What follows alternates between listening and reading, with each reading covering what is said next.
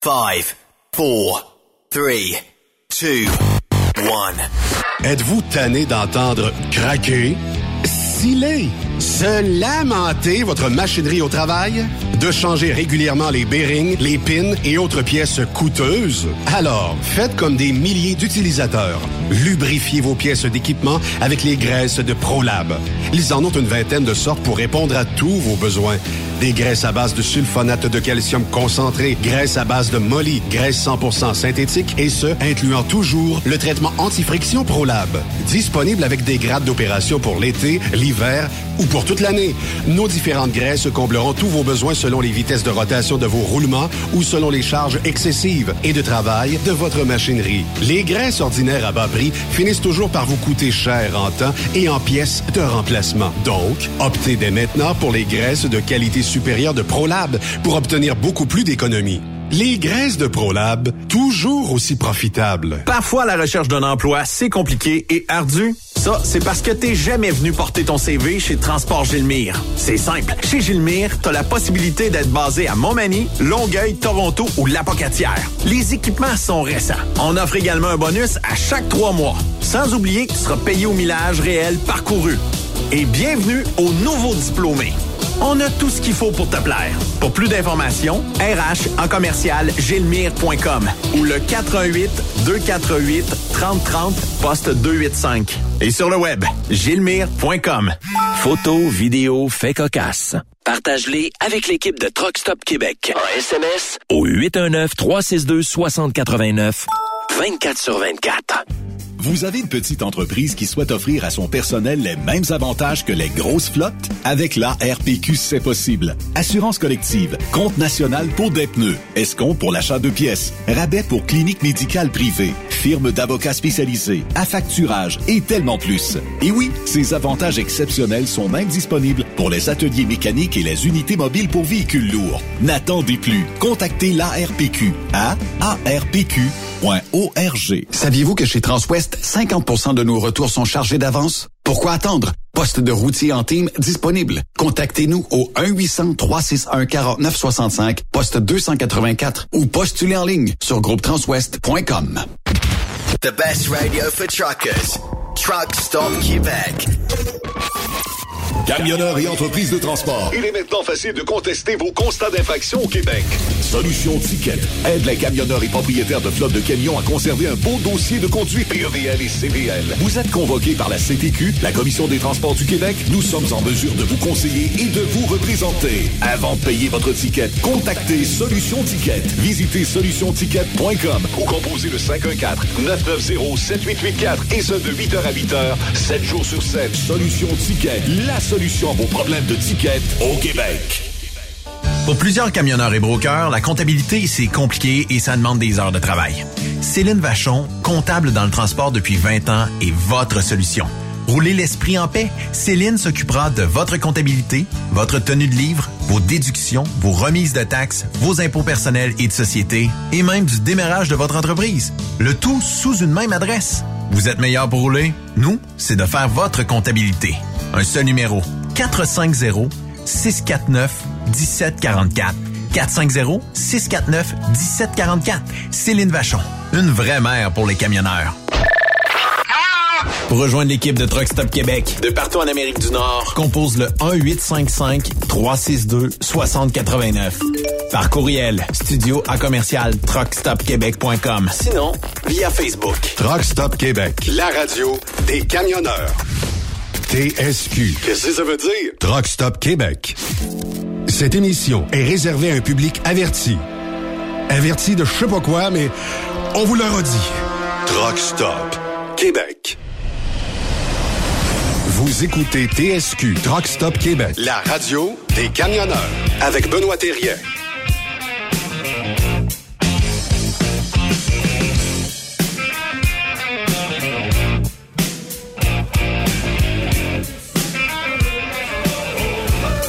C'est un ivrogne, ça se voit rien qu'à sa trogne. Ami Marcel, lève ton verre et surtout ne le renverse pas. Ami Marcel, lève ton verre Et surtout, ne le renverse pas. Bienvenue sur truckstopquebec.com. On célèbre aujourd'hui le party de la mairesse de Montréal qui a décidé de boire pour quelques centaines de dollars et s'est fait prendre un petit peu la main dans le sac. Elle va rembourser la partie alcool de son repas.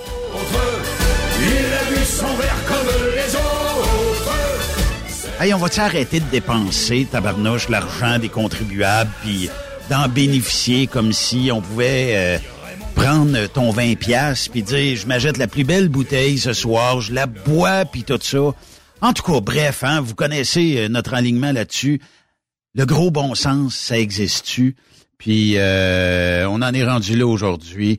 Et euh, bon, euh, qu'est-ce qu'on peut y faire à part que là, ces journalistes peuvent faire leur job puis aller fouiner un peu partout. D'après moi, des bouteilles de vin à quelques centaines de dollars, ils doivent en avoir.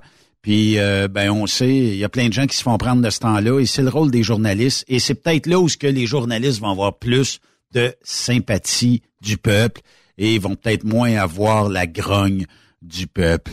Euh, Aujourd'hui, c'est le sénateur Pierre-Hugues Boisvenu. On va parler avec Simon Fournier un petit peu plus tard euh, dans l'émission. Et débutons tout de suite parce que j'ai une surprise. Ça a l'air que Sophie s'en vient un petit peu plus tard. On va voir ça. Euh, on aura une surprise un petit peu plus tard à la fin de l'émission. Donc, euh, allons-y tout de suite avec le sénateur Pierre-Hugues Boisvenu. Ardent défenseur des victimes d'actes criminels, il milite pour une meilleure justice et plus de sécurité dans nos villes. Personne ne peut être contre ça. Voici la chronique du sénateur Pierre-Hugues Boisvenu. Monsieur Boisvenu, bienvenue à Truck Stop Québec. Comment allez-vous en ce beau mardi? Merci beaucoup, Benoît. Bienvenue aussi à tous les gens qui sont avec nous, comme à tous les mardis, en cette, euh, cette chronique où on a beaucoup de sujets. Euh, J'ai sorti une petite bouteille de vin à une dizaine de piastres. là. Fait que j'espère que- J'adore ça. Hey, écoute, Benoît, quand j'ai, moi, encore tu sais, je voyage souvent en Europe, puis je sais qu'une bonne bouteille de vin en Europe, tu vas payer en, mettons, euh, de magasin entre 3 et 8 euros. C'est très, très bon. Mais quand tu dis que tu as une facture de 2000 dollars pour un repas où il était 7 ou 8, je sais pas combien, sacrifice, ils ont dû prendre du, je sais pas, mais ils ont dû prendre du, du ils ont, ils ont pas pris du, mou- du mouton cadet, là. Ils ont, dû ils ont prendre, pas là, pris du cheap, hein? Hi, ça doit être des bouteilles de vin, là, un petit peu ça. Mais il reste quand même que. euh, moi, écoute, j'étais 34 ans au gouvernement du Québec, je suis au Sénat depuis 14 ans. Connaissez-vous le vin un petit peu, Monsieur Boisvenu? Je, je connais un peu le vin. J'ai j'ai une bonne cave à vin, mais c'est pas des bouteilles à, à 100, 150 pièces. J'en ai quelques-unes qui sont qui sont qui sont euh, cotées à autour de 5 600, mais c'est des bouteilles de vin de collection. Donc des bouteilles de vin 82, 90 que j'ai ramenées de la France quand j'ai travaillé là en, en 2000, j'étais là un an, j'ai ramené des bonnes bouteilles, puis je les ai pas encore touchées. Ce- Ceux-là ont pris de la valeur. Mais normalement, moi, je vais boire plus dans les bouteilles entre entre mettons entre 15 et 20, là, c'est mon, mon target. Oui. Puis quand je veux en payer une bonne, là, parce que tu une, une différence entre une bouteille de 100 pièces et une bouteille de 25, 30. Ben oui, ben Il oui. faut que tu sois un vrai connaisseur pour voir la différence. Parce que euh, à 20, 25 pièces, tu vas avoir du très, très bon vin. Mais euh, il reste quand même que je voulais dire, c'est que euh, moi, ce que je comprends pas là-dedans, Benoît, c'est il y, a- il y a un service financier dans tous les ministères, dans toutes les villes. Quand, quand, euh, Madame euh, a, a présenté sa facture de, de carte de crédit, parce que même si vous utilisez la carte du crédit du gouvernement, parce que tous les gouvernements en ont, Ouais. vous devez avoir une, une, une preuve que vous avez fait telle dépense. Euh, et là, dans le fond, il y a du, du monde à l'administration qui ont dû voir qu'il y avait apparemment huit bouteilles de vin sa facture. Il n'y a pas quelqu'un qui dit, Madame la mairesse, on ne paye pas le vin, là. Moi, j'ai jamais fait payer des bouteilles de vin, sauf quand il y a une activité, un, accueil. Euh, des fois, je recevais des, des groupes, moi, pour... euh, ils venaient, puis au bureau, je pouvais acheter deux ou trois bouteilles de vin avec des amuse-gueules. Ça, c'est dans ton budget d'accueil. Ça fait Mais- partie de ça, c'est ça. mais quand moi je sors puis que j'ai une facture de repas, je mets pas, je mets pas de vin là-dessus là. Euh, je, je vais mettre mon repas puis je décide de prendre une bouteille à, à 20 pièces avec des amis, je vais, je vais la payer. Ben oui. Mais je comprends pas que l'administration n'a pas rappelé à Madame euh, la mairesse. C'est des choses qui ne se font pas. Donc, on, on- on le voit, comme c'était le cas là, de l'autre organisation à Montréal qui ont festoyé pendant des années au, sur le dos des, des payeurs de taxes. Il n'y a, pas de balise pour ces gens-là. Oui. Moi, je peux vous dire que les administrations publiques, puis j'ai été longtemps là-dedans, moi, avoir présenté une facture avec une bouteille de vin, jamais ça aurait passé où j'ai travaillé. Euh, mais je comprends pas qu'à la Ville de Montréal euh, ou dans les organisations financées par la Ville de Montréal, on puisse passer de telles dépenses euh, somptueuses. Moi, j'ai une bonne comptable, M. Boisvenu, là, puis advenant le cas où je sors un midi, mettons que je sors avec vous, puis je dis, bon, ben, un petit verre de vin chaque. Euh, elle me le dit tout de suite, euh, si jamais tu te fais inspecter, je pense que tu vas avoir de la misère à passer ça. Fait que, ouais, mais Benoît, tu es une entreprise privée. Je suis une entreprise privée, puis je me fais... Donc, elle veut dire que tu as le droit de ça. J'ai le droit, droit d'inviter un client. Oui. Tu as le droit. Je, mais... je, pense pas, je pense pas que si tu passerais une bouteille à 2000 sur ton compte de dépenses, c'est sûr que l'impôt dirait, wow, wow, un instant là. Tu as le droit de payer une bouteille de vin dans des, ce qu'on appelle des frais raisonnables. Mais tu le fais pas sur le dos de, de, des gens qui... Euh, qui euh, tu tu collectes pas de, de, de taxes puis d'impôts, toi, là. Non, effectivement. tu fais avec tes propres argent, avec les profits que tu fais parce que tu as travaillé pour. Mais une ville ou un ministère, c'est pas tout à fait pareil. C'est de l'argent des contribuables. Et les contribuables veut dire payent beaucoup d'impôts. Donc, je me dis, comme tu payes beaucoup d'impôts, on devrait être encore beaucoup plus respectueux. Oui, effectivement. Parlons, M. Boisvenu, du tramway qui est rendu... Euh, est-ce que Québec est rendu sous tutelle? Euh, puis, est-ce que notre ami euh, Justin Trudeau, avant de s'en aller, parce qu'on sait très bien qu'il peut pas rester en poste, là, euh, avant de s'en aller, est-ce qu'il va choisir de donner un paquet de milliards à Québec avec le hockey de Legault et la caisse, comment est-ce qu'on l'appelle, la caisse, de dépôt, de dépôt du Québec? Est-ce, qu'il y a un cadeau qui s'en vient empoisonné d'Ottawa? Chose certaine, c'est que la caisse de dépôt, hein, on se souvient que le maire avait dit à un moment donné, si on n'a pas de gens qui, euh, qui font euh, qui répondent à l'appel d'offres, la, ville va sous-contracter elle-même pour bâtir le tramway. Euh, moi, je pense que la Caisse de dépôt, dans ce dossier-là, à cause du REM Montréal, a une meilleure expertise que le maire de Québec. Ça, c'est une bonne nouvelle. Maintenant, euh, on sait que cette décision-là a été prise par le gouvernement du Québec de dire à la Caisse de dépôt, vous prenez ce dossier-là, vous le pilotez, puis dites-nous d'ici six mois, qu'est-ce qui est mieux? Est-ce qu'on va ramener euh, un métro de surface ou un tramway? Est-ce qu'on va ramener ça en rubané d'un troisième lien? Euh, moi, je crains que les gens de Québec vont devoir être très vigilants parce que je suis convaincu que l'affaire n'est pas tout à fait claire. Euh, est-ce que euh, Québec a décidé de prendre ce dossier-là à cause des coûts élevés du métro, du tramway? Ça n'a aucun sens. 10-12 milliards pour ben euh, desservir 100 000 de population ou 200 000, ça n'a aucun sens. Vous êtes mieux d'acheter une voiture électrique à tout le monde, puis ça va faire la job. Mais moi, j'ai hâte de voir. en tout cas, chose certaine, c'est que la Caisse de dépôt a une meilleure expertise que la Ville de Québec. Et les citoyens aussi se sont prononcés, se sont prononcés lors des élections, se sont prononcés dans les sondages. Puis je pense que là, euh, la Caisse de dépôt a dit, nous allons consulter les citoyens. Donc, j'ai une certaine assurance là, des deux côtés que sans doute que la Caisse va écouter maintenant les citoyens, qu'est-ce qu'ils veulent comme moyen structurant, comme transport en commun. En tout cas, euh, moi, mon idée, c'est que le troisième lien est bien plus urgent que le tramway. Euh, pour avoir parlé à Yannick ah, Marceau hier, les autobus sont bondés le matin et le soir, là, ces heures de pointe, comme partout ailleurs. Et après ça, ben, les autobus se promènent pas vides, là, mais avec peu de ben, gens dedans. Est-ce qu'on pourrait pas payer euh, des, circuits de plus? Tu sais? J'écoute souvent l'émission du midi que j'aime bien avec Wallet.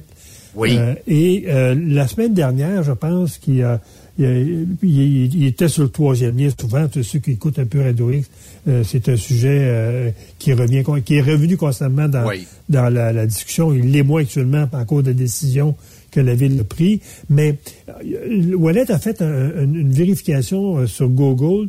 Les villes de, euh, de, la taille de Québec, entre 500 et 800 000, coupées par un fleuve ou un cours d'eau, combien il, avait de ponts? Il n'a pas trouvé une seule ville qui n'avait pas en bas de 3 à 5 ponts avec une capacité de, trafic très élevée. Il n'a pas trouvé une. La seule ville en Amérique du Nord qui a seulement deux traverses d'un cours d'eau qui est en plein milieu, mettons Lévis puis Québec, c'est une ville qui oh est un peu, moi je dis c'est le Grand Québec, là. Oh il n'y en a pas trouvé une. C'est la seule ville où il y a si peu de traversées. C'est tout à fait aberrant. Québec devrait avoir au minimum, selon moi, deux, deux euh, quatre ponts, quatre deux nouveaux ponts, un à l'ouest de la ville, un à l'est de la ville, pour faire en sorte qu'on ait une voie de contournement avec ben ces ponts-là. Euh, et là, je veux dire, vous n'auriez pas le trafic que vous avez actuellement tous les matins. C'est les bouchons à Québec.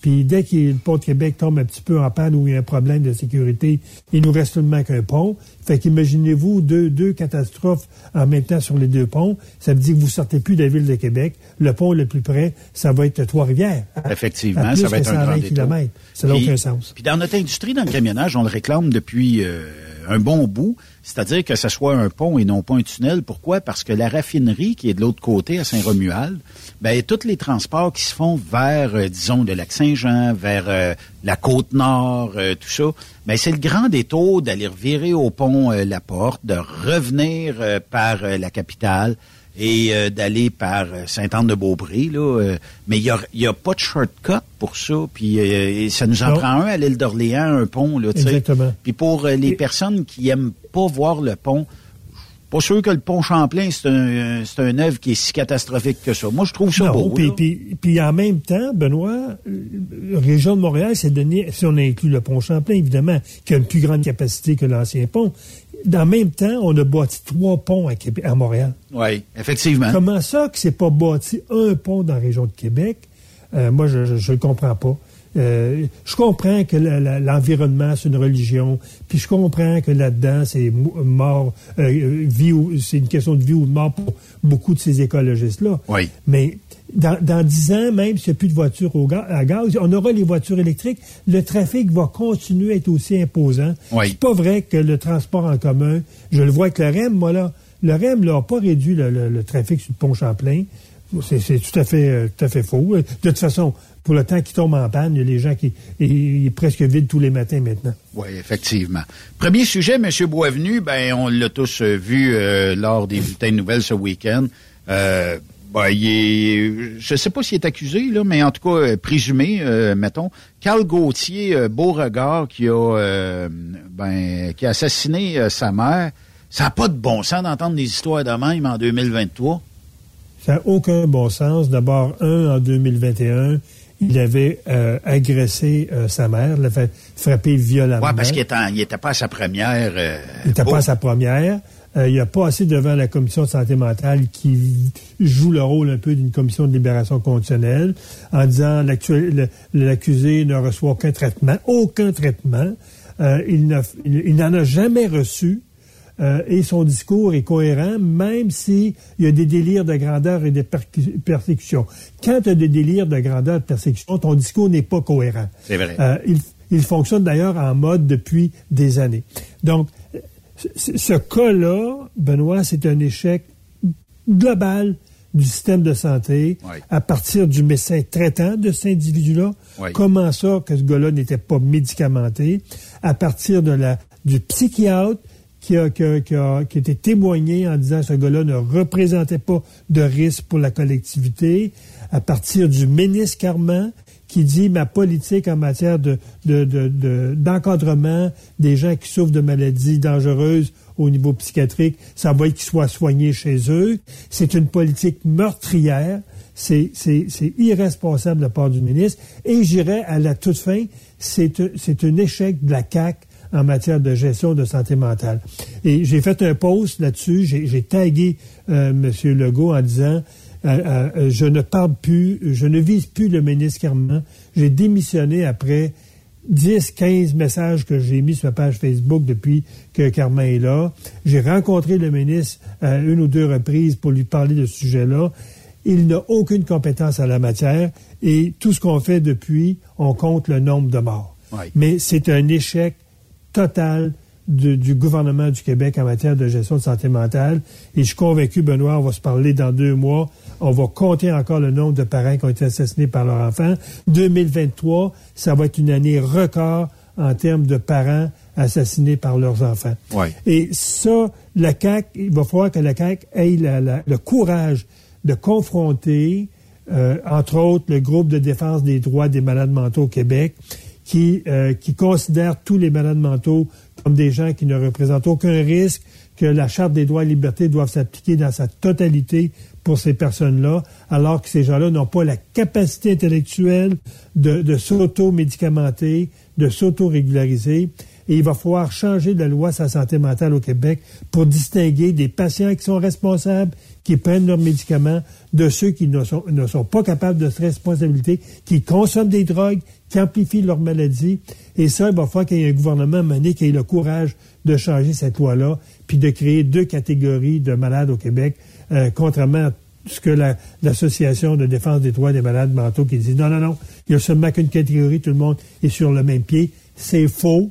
Les malades mentaux, il y en a qui sont corrects, c'est 95% mais il y a un 5% euh, Les psychiatres sérieux vont vous le dire, euh, que ce soit euh, les, gens de Pinel, il y a 5 des, des, gens qui souffrent de maladies mentales qui ne peuvent pas être envoyés dans leur famille. Il faut qu'ils soient en institution. En effet. Carman ne comprend pas ça. Puis, tu sais, M. Boisvenu, là, le pot est légal depuis que Trudeau est au pouvoir. On a fermé des hôpitaux euh, psychiatriques un peu partout au Québec. Euh, je suis pas mal sûr que les médecins en psychiatrie sont short staff. Ça veut dire qu'on en manque là aussi. On manque de services. On a une justice qui est très molle. Fait que ça peut pas faire autrement que d'avoir un cocktail explosif. Puis comme on le dit, là, il y en a des personnes qui ont des problèmes mentaux, qui sont top shape, puis qui pensent pas au crime, qui pensent pas à rien faire. Mais pour le pourcentage, du, pour les restants en pourcentage, eux autres, là, tu sais, sont, sont libres comme l'air, puis peu ou pas médicamentés, parce qu'ils oublient. Puis là, ben, à un moment donné, ça fait des victimes ici et là. Puis pauvre dame, là, tu sais.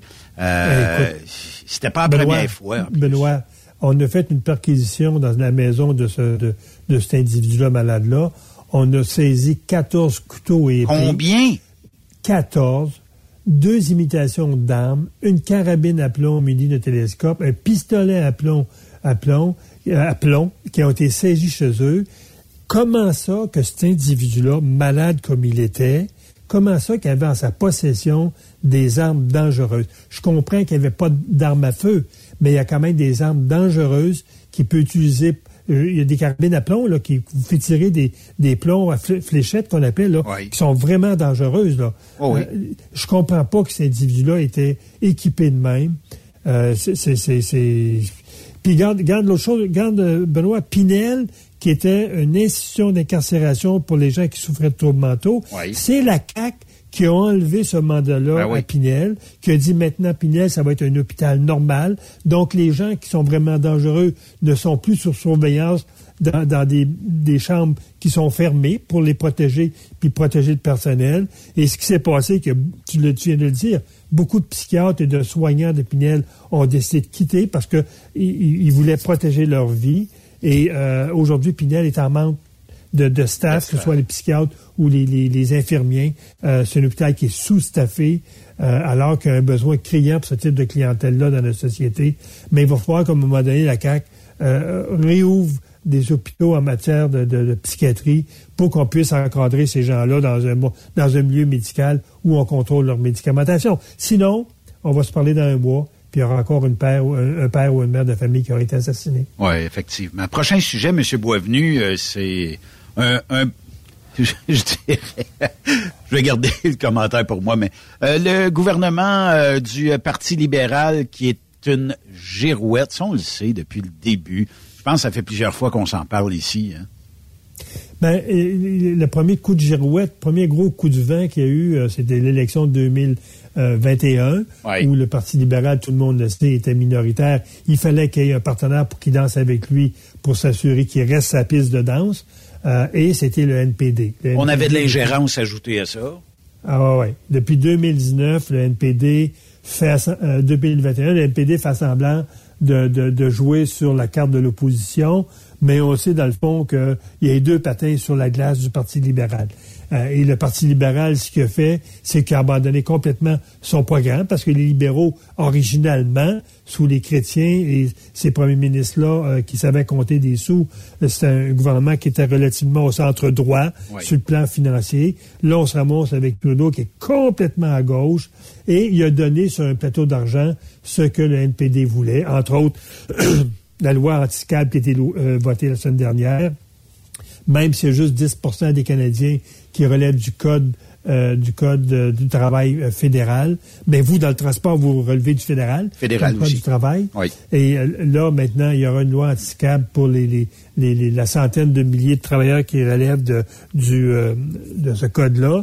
Ensuite, il y a eu, on le sait, hein, l'assurance dentaire pour les enfants, je pense, de moins de 14 ans ou 18 ans, si ma mémoire est bonne.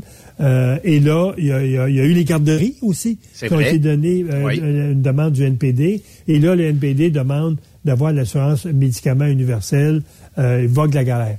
Et là, ce qu'on s'aperçoit, qu'il y a un deuxième danseur qui, a embarqué sa piste de danse en regardant euh, le couple NPD libéraux, disant hey, c'est payant, il d'un bras des libéraux. Mais je pense que Blanchette a décidé de s'inviter à la danse. Et la semaine dernière, où il y a eu un vote euh, qui aurait pu être un vote de non-confiance envers le gouvernement lorsque la motion des conservateurs demandait d'abolir pour toutes les provinces euh, la taxe du carbone comme les libéraux ont fait dans les maritimes, ben le bloc est venu à, sauver euh, le premier ministre le premier ministre libéral. Donc un parti souverainiste qui vient sauver le fils du pire premier ministre pour le Québec, Hein, Souvenons-nous, Pierre-Éliott Trudeau a été pour beaucoup d'observateurs souverainistes au Québec le, premier ministre le plus traite à cette province-là, surtout euh, lors de, la signature de, la Constitution en 82, où il a complètement isolé notre ami euh, René Lévesque. Et là, Blanchette, séparatiste, va danser avec le fils Monsieur du premier ministre. Je, vous arrête, je vous arrête deux secondes. À chaque fois qu'on va nommer Blanchette, notre histoire ira jusqu'au bout. Tu l'avais dit. Il va falloir qu'on aille une pièce musicale d'Éric Lapointe qui parte automatique. Ou la dame en bleu. Il n'aimera peut-être pas. Non. Mais c'est vrai que Blanchette, là, tu sais, pour les, les, le, Québécois qui se disait, il y en a qui se disaient, bon, ben, le bloc, le bloc va me sauver à Ottawa. Puis le Bloc va travailler pour les Québécois, et tout ça. Il n'y a pas de pouvoir. En tout cas, je sais pas qu'est-ce qui... Mais on sait pertinemment que son recul, là, de à peu près 15 jours, Blanchette vote pour que la taxe du carbone reste aussi pesante qu'elle puisse l'être. Puis, euh, est-ce qu'il travaille pour les Québécois? Non, il adore les taxes. Moi, je, vous le dis, M. Boisvenu, là, ceux qui, députés, ceux qui votent... députés oui, mais ceux qui votent... Qui ont, dit qu'il fallait que la taxe du carbone soit multipliée par... Il dit, c'est pas assez haut il faut l'augmenter la plus, le plus possible. Quand j'y vois, moi, rentrer, parce que je demeure dans une tour à, à Gatineau, où il y a à peu près 7-8 bloquistes. Puis quand j'y vois avec des, des, des, VUS, avec des Mercedes, je dis, ces gens-là, ce sont des hypocrites. Ben, ils, ont, ils ont un discours pour la caméra à la Chambre des communes sur les taxes, sur l'environnement, mais quand ils sortent de mon bloc au, volant d'une Mercedes, je me dis, euh, sont pas tout à fait dans la même ligne que les payeurs de taxes canadiens ou les, la majorité des souverainistes québécois. Mais avec l'argent des autres, M. Boisvenu, on peut dire n'importe quoi devant la caméra puis euh, faire le contraire derrière la caméra. Et, moi, je suis convaincu quand Blanchette a embarqué sa piste de danse, parce qu'on on le sait. là, il a, démenti ça dans les médias, comme quoi qu'il n'y a pas eu d'entente avec. Il y a des discussions entre Trudeau et Blanchette pour. Trudeau, sa, peur, c'est que si jamais le, programme sur les médicaments universels euh, ne passe pas la rampe du financement, parce qu'on parle d'un programme qui pourrait coûter à peu près 15 milliards par année, récurrent. Euh, ça veut dire que si ça passe pas la rampe de son ministre des Finances, ça veut dire qu'il faut que Trudeau se trouve un autre danseur. Il faut qu'il y ait un autre couple qui se forme à, Ottawa. Et je suis convaincu que ça, Blanchette le sait. Je suis convaincu que Trudeau le sait. Et ce que Trudeau doit s'assurer, c'est une police d'assurance au au que que le petit couple NPD libéraux, qu'il y ait un divorce de raison, et là, il y aura concubinage entre le Bloc et les libéraux. Et s'il y a concubinage entre les deux, Benoît, il faut qu'il y ait des discussions préalables en disant ça va me donner quoi? Hein?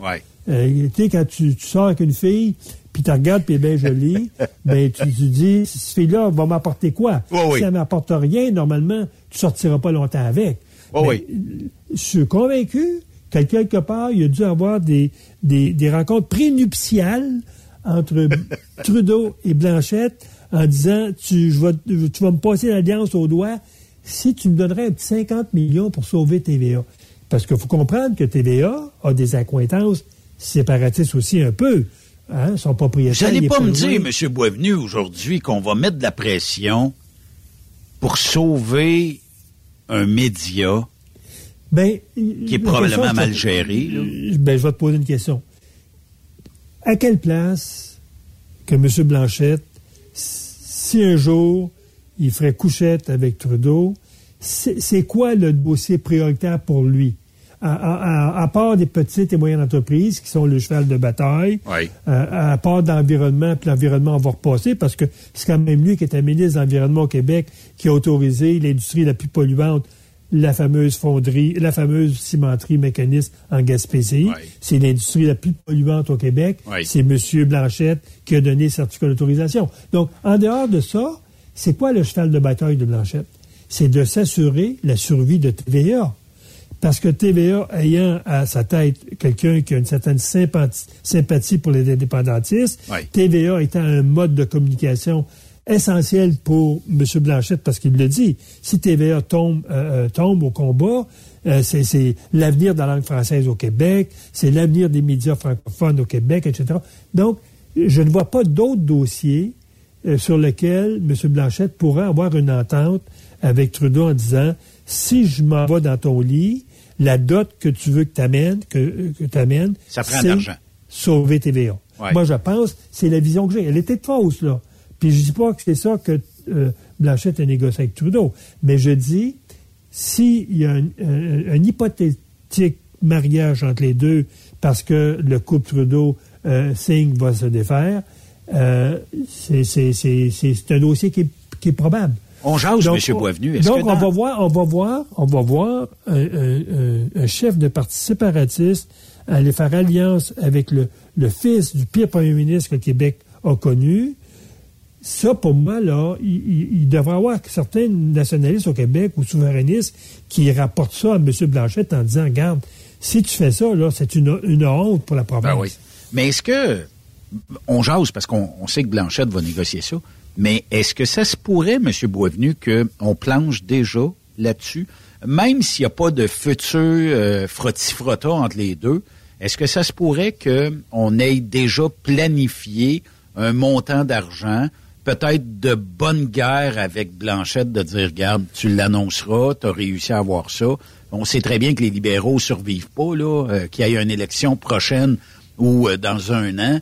Ben, on sait qu'ils survivent pas, mais ça pourrait être un bon petit, une bonne petite tape dans le dos pour dire au bloc, tu m'as aidé, la taxe carbone, tu m'as aidé, ben voici, annonce que tu vas aider TVA.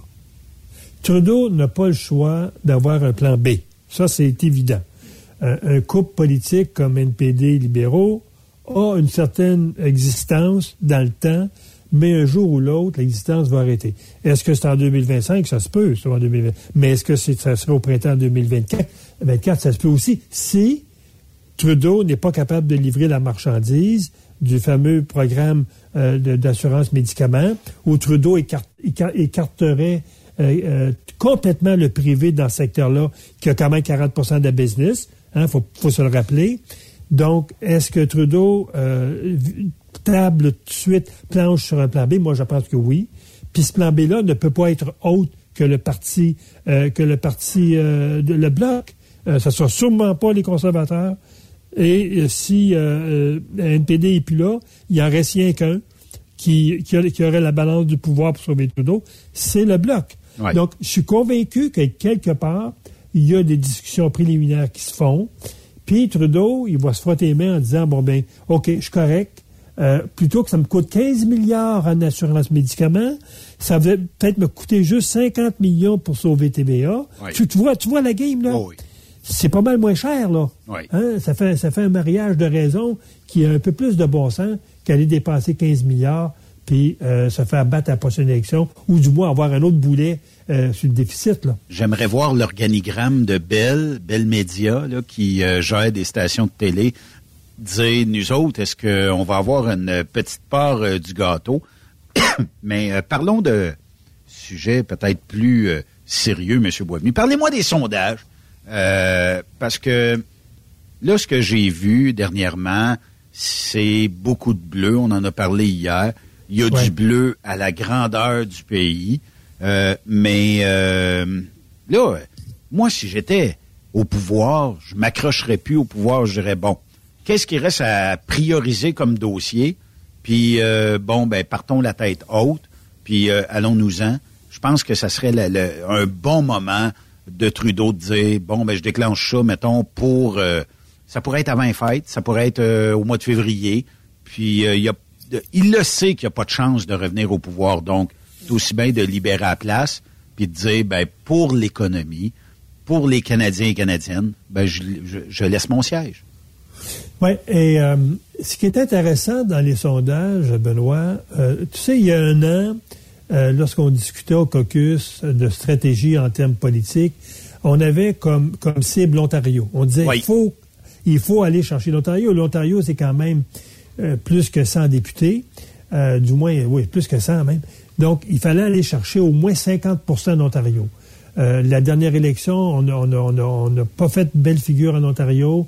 Euh, et là, il fallait vraiment aller chercher l'Ontario. Puis l'Ontario, c'est un terrain bien particulier à cause du, du, nombre de communautés culturelles. Oui, l'immigration est, forte. Ben oui, l'Ontario, maintenant, c'est 50% de population qui, qui n'est plus d'origine canadienne, qui viennent d'un peu partout. Et c'est une, une, clientèle qui, historiquement, était toujours vendue aux libéraux. Donc, il fallait vraiment cibler l'Ontario. Et là, qu'est-ce qui s'est passé? Hein? On exclut les provinces de l'Ouest qui, historiquement, ont toujours été conservatrice, sauf peut-être là, le Manitoba qui, qui, mettons 50-50. Ce qui s'est passé, c'est d'abord en Colombie-Britannique, où là, c'est bleu. Écoute, on avait, on avait une dizaine de députés, euh, 7-8 députés auparavant. Là, on irait chercher la majorité, sinon presque le trois quarts des députés. Où ça a changé également, c'est des maritimes. Écoute, des maritimes, on avait cinq ou six députés. Regarde, tu t'en souviens, les deux, trois dernières élections, ça partait rouge des maritimes, on dit c'est fait, c'est fini. C'est un gouvernement libéral. Sont-ils majoritaires, sont-ils minoritaires? Les maritimes ont toujours donné cet élan-là euh, d'un gouvernement bleu ou d'un gouvernement rouge. Et là, mon ami, écoute, en Nouvelle-Écosse, où on a trois députés actuellement, on en aurait huit. À Terre-Neuve, euh, où on en a un ou sinon on n'a aucun, on aurait trois des quatre députés. C'est la même chose dans toutes les provinces. On ramasse les maritimes à 80% Et ça, là, on se dit, l'Ontario est peut-être moins important que ça. Puis ce qui est nouveau maintenant, par rapport au dernier sondage, je parle du sondage du 12, donc il y a quelques jours, le Québec est rendu, serait rendu à 24% des votes conservateurs et on aurait 15 députés, donc c'est 5 de plus. Donc, ça veut dire, là, ça commence à bouger au Québec. Donc, si le Québec s'en va vers, parlons de 25, moi je pense 25 députés, ça serait peut-être réaliste. Là, ça veut dire que l'Ontario, elle ne sera pas aussi importante en termes d'apport massif, même si actuellement, l'Ontario, on ramasserait à peu près le deux tiers des députés conservateurs. On est actuellement dans l'ordre de 205, 210 députés qui serait élu au Canada, ce qui assurerait une majorité pour les, les quatre prochaines années pour les conservateurs, puis faire les, les, réformes qu'on veut. Donc, où que ça bouge actuellement, c'est au Québec. Et ça, c'est intéressant. Actuellement, 24% des gens voteraient conservateurs, 29% pour les libéraux et 29% pour le Bloc. Mais, M. Boisvenu, on, on, est des bébés rares au Québec, torieux, tu sais. Moi, moi, je comprends pas encore les gens savourer ou penser savourer une victoire libérale lors des prochaines élections par un premier ministre qui a taxé, surtaxé, qui a donné de la PCU, qui aujourd'hui là, si on est si puis on n'est pas encore profond dans la récession, on va on va euh, aller euh, encore plus profond, mais c'est à cause qu'on a ben, trop imprimé d'argent, M. Boisvenu. Moi je, pense, moi, je pense que le bloc va baisser à 25, comme les libéraux. Moi, je pense que les libéraux vont, baisser à 25. Ils vont ramasser leur clientèle historique au Québec et, particulièrement les anglophones. Puis, il faut plus dire que l'insatisfaction des libéraux à travers le pays, les libéraux, lorsqu'ils décrochent par rapport à un premier ministre, ils, vont rarement se parquer ailleurs, comme les bloquistes. Euh, et là, ce que les libéraux font, ils ne vont pas voter. Donc, ça veut dire que si, un exemple, il y a moins de libéraux qui vont voter au Québec, ça veut dire que le vote risque de se diviser en deux entre les, les, les, les bloquistes et les conservateurs. Et je pense que Pierre, avec sa popularité qu'il a actuellement, tu l'as vu dans les réunions qu'il y a eu à Vancouver, qu'il y a eu dans l'Ouest. Écoute, c'est pas des centaines de personnes que Pierre attire. Ce sont des milliers de personnes qui attirent. Et ça, le Québec le voit. Et là, le Québec commence à avoir un œil très différent sur Pierre Poliev. Et c'est ça, à mon avis, qui va changer la, la, la, donne. Les gens, s'ils commencent à voir Pierre comme un gars euh, positif pour occuper le, poste de premier ministre, moi, je pense que ça va bouger au Québec. Et les conservateurs, s'ils peuvent aller chercher le 30, 32% comme on a déjà eu dans le passé, moi, je te dis qu'on fait élire 25, 26 députés. Et là, je pense que c'est pour le Québec, ça va être, euh, à mon avis, deux gouvernements en ligne conservateurs et pas seulement que le prochain, c'est peut-être 30 ou 40 députés conservateurs. Donc, moi, je me dis, ça bouge au Québec. Ben, c'est parce que les, maritimes bougent, tout bouge autour. Euh. Oui, mais moi, j'aime mieux que ça, bouge de même qu'on fasse comme les deux dernières élections, Benoît, où on était à 28-29% puis on a terminé à 16-17% Moi, je, je dis, le Québec, c'est un vote sécure dans la mesure qui monte pas trop vite puis qui descend pas trop vite. Et on le sait, on, se l'est dit plusieurs fois à, cette chronique-là, qu'est-ce qui va déclencher euh, le vote au Québec? C'est le débat. Oui. Et, moi, je pense que Pierre, s'il peut arriver dans un débat où il fait pas peur au monde, euh, où il est un très bon débiteur, où il est capable de, de, de, de coller Blanchette sur euh, le fait qu'il a appuyé la taxe du carbone, le, le fait que ces, députés parlent des, des, des, du gouffre du fédéralisme, puis qu'il va appuyer un gouvernement fédéral. Euh, moi, je pense que Blanchette risque d'être mis en contradiction dans un débat. Pierre, Pierre va avoir cette habilité-là. Et moi, je pense qu'on peut se ramasser avec 32, 33, 34% du vote conservateur. Donc, moi, moi, je pense que c'est demain que ça va se dessiner pour la, prochaine élection. Dans la mesure où qu'on descend pas et qu'on monte lentement, et moi, je pense que plus les gens vont regarder le vote conservateur monter au Québec, plus euh, que Pierre va attirer l'attention. Puis si on regarde les mainstream, il n'y a pas de, euh, de bullying à l'endroit de M. Poliev, même que on a quand même euh, trouvé ça humoristique le, jour de la pomme où euh, M. Poliev retourne de, ben le journaliste de bord puis qui, qui, qui le remet à sa place là, tu sais. Ben, Benoît, Benoît, ça fait longtemps qu'un chef du Parti conservateur n'a pas attiré de façon régulière dans tous ses meetings des foules dépassant le 1000 personnes. Il l'a fait dans l'Ouest, il l'a fait dans les prairies, il l'a fait récemment des maritimes. Pierre attire des foules, 1200, 1300 personnes, du monde qui attend à, la porte parce qu'il n'y a pas de place dans la salle. Moi, j'écoute, je suis conservateur depuis des années. Mon père, c'est un vieux conservateur. Moi, j'ai rarement vu un premier ministre là, ou un chef de parti conservateur attirer autant de monde que le chef actuel fait. Donc, euh, moi, je pense qu'il peut avoir une vague bleue, il peut avoir un phénomène euh, tous pour Pierre Poliev. Moi, je pense qu'il y a quelque chose qui se passe actuellement. Oui. Et moi, je pense que le Québec, moi, je pense que le Québec n'y échappera pas. Oui, effectivement. Dernier sujet, M. Boisvenu, on l'a vu euh, ce matin, là, des métros de Montréal qui ont reçu des, affiches. on a même fait du vandalisme. Il y a des écoles qui reçoivent des balles de, de, de, de guns euh, dans les fenêtres, tout ça. L'Association musulmane du Canada euh, et euh, le terrorisme du Hamas, en fait, jusqu'à où est-ce qu'on doit tolérer ça et jusqu'à quand on doit tolérer ça? Puisque cette guerre-là, ben, on sait que Trudeau s'en est mêlé. puis Trudeau est toujours un petit peu, puis pas mal imparfait dans tout ce qui se mêle. Et là, ben, on a des groupes qui, bon, traitent le Canada de bah, d'avoir frayé avec euh, Israël et tout ça, puis euh, d'être anti-Hamas et Palestine et tout ça, là, tu sais, euh, musulmans. Est-ce que on peut dire aujourd'hui que au Canada, tout ce qui est association musulmane va peut-être faire un peu de grabuge? Et c'était surprenant que cette information-là sorte de l'Agence canadienne du revenu. Il y a une équipe euh, antiterroriste à l'Agence du revenu du Canada. C'est où vous payez vos impôts. Est-ce qu'on vous a perdu, euh, M. Boisvenu? Je pense que on va lui envoyer un petit message comme quoi qu'on l'a euh, perdu. ça arrive de temps en temps. Vive euh, les euh, connexions Internet de nos jours. Ça fait partie de la game. Mais si on le retrouve pas de toute façon, on pourra clore ça là. Mais normalement, il est assez rapide là, pour nous recontacter et nous donner peut-être un petit son de cloche. Mais en tout cas, pour tout ça pour dire que ce matin, vous l'avez probablement entendu dans des dans des bulletins de nouvelles là où euh, on sait qu'il y a eu du grabuge. On, vous, a retrouvé. Oui. Oui. Donc, ce que je disais, c'est que l'Agence de revenus a une équipe antiterroriste qui, depuis quelques années, épluche les, records et euh, les rapports entre ce groupe-là.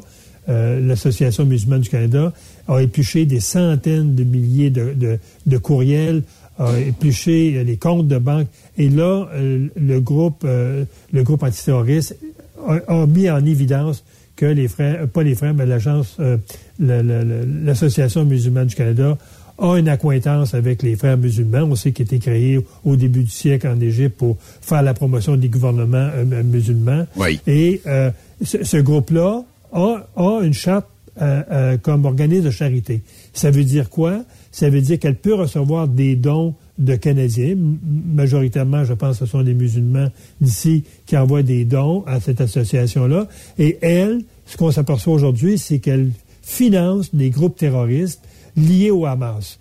Et là, on parle de millions et de millions de dollars qui sont payés par vos impôts. Parce que lorsque cette agence-là reçoit, par exemple, euh, euh, euh je sais pas, mais 2000 dollars d'une famille musulmane, cette famille-là va déclarer son rapport d'impôt 2000 dollars, le gouvernement va rembourser 35% de ça.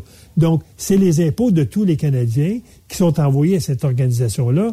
Et ce qu'on a appris aussi aujourd'hui, c'est que l'Iran aurait à peu près le même comportement que l'Inde ou que ces pays-là, la Chine entre autres, a eu au Canada depuis des années, c'est-à-dire d'intervenir auprès des ressortissants iraniens et tenter de les, euh, leur faire peur, les dissuader, les ramener en Iran même. Donc, ce, qu'on apprend également, c'est qu'il y a des centaines et des milliers, on parle maintenant de milliers, de, de, je vais mettre en guillemets, de, sympathisants euh, du gouvernement musulman euh, terroriste qui sera au Canada et euh, qui ferait euh, de, la, de la propagande. Donc là, on s'aperçoit vraiment que le Canada est, est une passoire pour ces gens-là. Et si ça sort publiquement, la question que je me pose, Benoît, on sait que par rapport à la Chine notamment, entre autres lorsqu'on parle des, des, postes de police, quand l'information est sortie publiquement, parce qu'il y a eu du coulage. et, ce coulage, et ce coulage-là, euh, c'était parce que le gouvernement ne prenait pas au sérieux ce que le service de renseignement canadien avait amené aux politiciens. Parce qu'on sait qu'il y a un groupe de politiciens qui font partie, euh, je, vais appeler ça une espèce de groupe contrôle, qui regarde à la loupe ce que le service de renseignement fait pour s'assurer que ça respecte les lois. Et les trois dernières nominations qu'ils ont eues chez les politiciens pour siéger euh, sur une équipe, je pense, une dizaine de politiciens, sénateurs et députés. Les trois qui ont été nommés, c'est trois sénateurs indépendants nommés par Trudeau, alors qu'historiquement, il y avait toujours un sénateur conservateur qui était nommé. Le Trudeau a nommé trois de ses amis sur ce groupe-là. Et si ça sort publiquement, ce qui se passe avec le groupe euh, de l'association musulmane, c'est évidemment, c'est une forme de coulage parce que le gouvernement ne prend pas au sérieux euh, toute cette, cette infiltration-là, on va le prendre de même, de terroristes qui viennent chercher de l'argent au Canada pour aller financer dans ces pays-là le Hamas, le Hezbollah. C'est vraiment de l'argent propre canadien qui est sali euh, dans ces pays-là. Et ça, moi, je trouve ça très, très inquiétant. Euh, et je pense que c'est Joseph Tacal qui, euh, qui, a fait une chronique là-dessus cette semaine et qui disait que, Trudeau, c'est un, un, premier ministre en chute libre et qui on voit pas comment ce gars-là peut passer la rampe de crédibilité dans une prochaine élection. avec, avec ce qui sort par rapport à, la guerre qu'il y a eu, qu'il y a actuellement en, Israël euh, contre le Hamas. C'est nous qui avons, avons financé le Hamas. On a financé pour qu'ils construisent des tunnels plutôt que construire des abris pour euh, la population euh, palestinienne, qui ont, qui, ont, acheté des armes en Iran pour combattre euh, Israël alors que l'argent vient du Canada en partie. Euh, les Américains, fait longtemps d'autres qui ont, ont, essuyé ça. C'est des groupes qui sont baignés aux États-Unis. Et il y a beaucoup de pression qui est faite de la part des Américains pour que l'Association musulmane canadienne soit reconnue comme une association euh, touriste. Alors, ce qu'on apprend de l'agence actuellement, c'est vraiment quelque chose de très inquiétant. Et, j'ai hâte de voir comment vont réagir les gouvernements provinciaux, parce que les gouvernements provinciaux aussi financent l'association musulmane, qu'elle soit québécoise, ontarienne ou dans l'Ouest. Euh, les gouvernements provinciaux aussi reconnaissent euh, ces, institutions-là. Puis il y a de l'argent du gouvernement qui va là parce que quand vous donnez 1000 dollars à une association, il y a de l'argent qui, vient, qui revient à la province puis qui revient du fédéral. Donc, moi, je trouve que ça, Benoît, c'est plus inquiétant que ce qui s'est passé avec la Chine. Patrick nous demande à quand on met Edouard Charkaoui? Ça, là, c'est une question qui était posée ce midi aussi sur une radio. Euh, les, gens ne comprennent pas que cet individu-là qui, qui, qui... Écoute... Est-ce qu'on en a peur? Benoît, souviens-toi, lorsque cet individu-là enseignait, c'est au cégep du Vieux-Montréal ou au cégep Maisonneuve. Je ne me souviens pas. Et qui faisait de l'endoctrinement dans son cours, tu te souviens? Oui. Et euh, lorsque euh, il a fini l'année scolaire, le trois quarts des étudiants qui avaient dans un cours en sciences politiques étaient partis ou voulaient partir pour aller combattre avec Daesh en, Syrie. Tu te souviens de ça? Oui, Il y a des six étudiants qui sont partis. Donc moi, je me dis, juste le fait qu'un jeune de 16, 17, 18 ans décide de partir pour aller combattre euh, les, les Occidentaux dans ces pays-là, moi, je pense que ça devrait être suffisant comme, comme, comme preuve en disant ce gars-là vient ici pour endoctriner nos jeunes, ce gars vient ici pour semer, la, la, dans le fond, pour reprendre son combat qu'il avait lorsqu'il était dans son pays. Je pense qu'il était pas en Turquie, mais il était, je pense, au Maroc ou en Tunisie, euh, si ma mémoire est bonne. Ce gars-là devrait être banni du Canada depuis dix ans. Ben oui, effectivement. Je, ne comprends pas qu'on garde ce gars-là au Canada alors que c'est une pourriture, je vais prendre le terme, excusez-moi, c'est une pourriture, c'est de la gangrène au Canada qui, qui infecte nos jeunes, qui, qui sème des idées tout à fait, euh, euh, euh, je dirais, inacceptables dans notre société. Moi, je dirais à ce gars-là, garde, tu prends ton baluchon, tu traverses l'Atlantique et tu ne reviens plus au Canada sur aucun prétexte, aucun nom. Moi, je comprends pas qu'on tolère cet individu-là au Canada. Ça, ça, prend juste un gouvernement comme le gouvernement de Trudeau pour tolérer ce monde-là. Et il ne faut pas oublier combien qu'on a rentré au pays, ces gens-là. Ce qu'on apprend actuellement par rapport à l'Iran, combien de Charkaouis sont au Canada? Trop, M. Boisvenu. Fait que moi, je pense que... Euh, puis c'est sûr que euh, Trudeau, lorsqu'il décide de renvoyer tous les fonctionnaires chez eux, actuellement, ce qu'on dit par rapport aux demandes d'immigrants, là, il y aurait deux années de recul dans l'étude des dossiers. Il faudrait fermer l'immigration pour deux ans pour faire en sorte que tous les dossiers qui sont en tort, qui sont dans la machine, puissent être résolus, puissent être gérés. Il faudrait fermer l'immigration pendant deux ans. Non, Trudeau va faire le contraire. Il va accueillir entre 500 et 1 million de nouveaux arrivés par année et il va se passer ce qui s'est passé depuis deux ans. On a perdu la trace de 30% de ces arrivées-là au Canada. Et dans ce 30 %-là, combien qu'il y a d'intégristes, combien qu'il y a de gens qui se sont infiltrés pour venir nous, contaminer notre jeunesse Regarde, c'est euh, inacceptable que ce dossier-là soit géré de même. Effectivement. Monsieur Boisvenu, je vous souhaite une excellente semaine. Et puis, euh, on aura sûrement d'autres bons sondages encore la semaine prochaine. Je vais apprendre une bonne nouvelle aux gens qui nous écoutent, Benoît. Jeudi prochain, pas cette semaine, la semaine prochaine, je vais présenter à la Chambre des communes, au comité sur la condition féminine, oh. mon fameux projet de loi S205 il a passé la deuxième lecture à la Chambre des communes. Il a oh. été voté à l'unanimité. Je n'avais parlé la semaine passée. C'est donc belle fun. Et là, je m'en vais à la Chambre des communes, au comité, pour euh, euh, démarrer l'étude de mon projet de loi en comité. Ça se pourrait qu'il soit adopté à la Chambre des communes avant Noël. Ça serait tout un beau cadeau de Noël pour les, victimes de violences conjugales. Effectivement. On va le souhaiter, M. Boisvenu. On en parlera un peu plus la semaine prochaine. Merci, M. Boisvenu. Hey, bonne soirée surtout, puis bonne semaine, mon cher Benoît. Merci. Sénateur Pierre-Hugues Boisvenu, que vous pouvez suivre tous les mardis ici sur Truck Québec.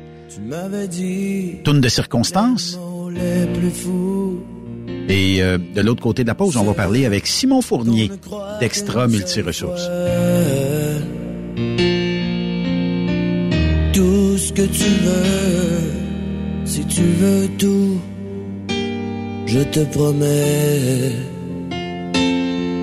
n'importe quoi. Dit. Après cette pause, Encore plusieurs sujets à venir. Truck Stop Québec.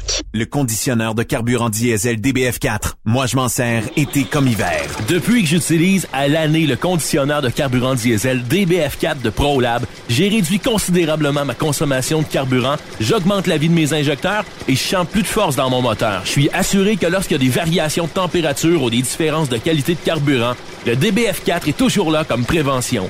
En plus, le DBF4 y est très peu dispendieux à utiliser. Le conditionneur de carburant diesel DBF4 de ProLab. On s'en sert été comme hiver. Disponible chez tous les bons détaillants de pièces de camion.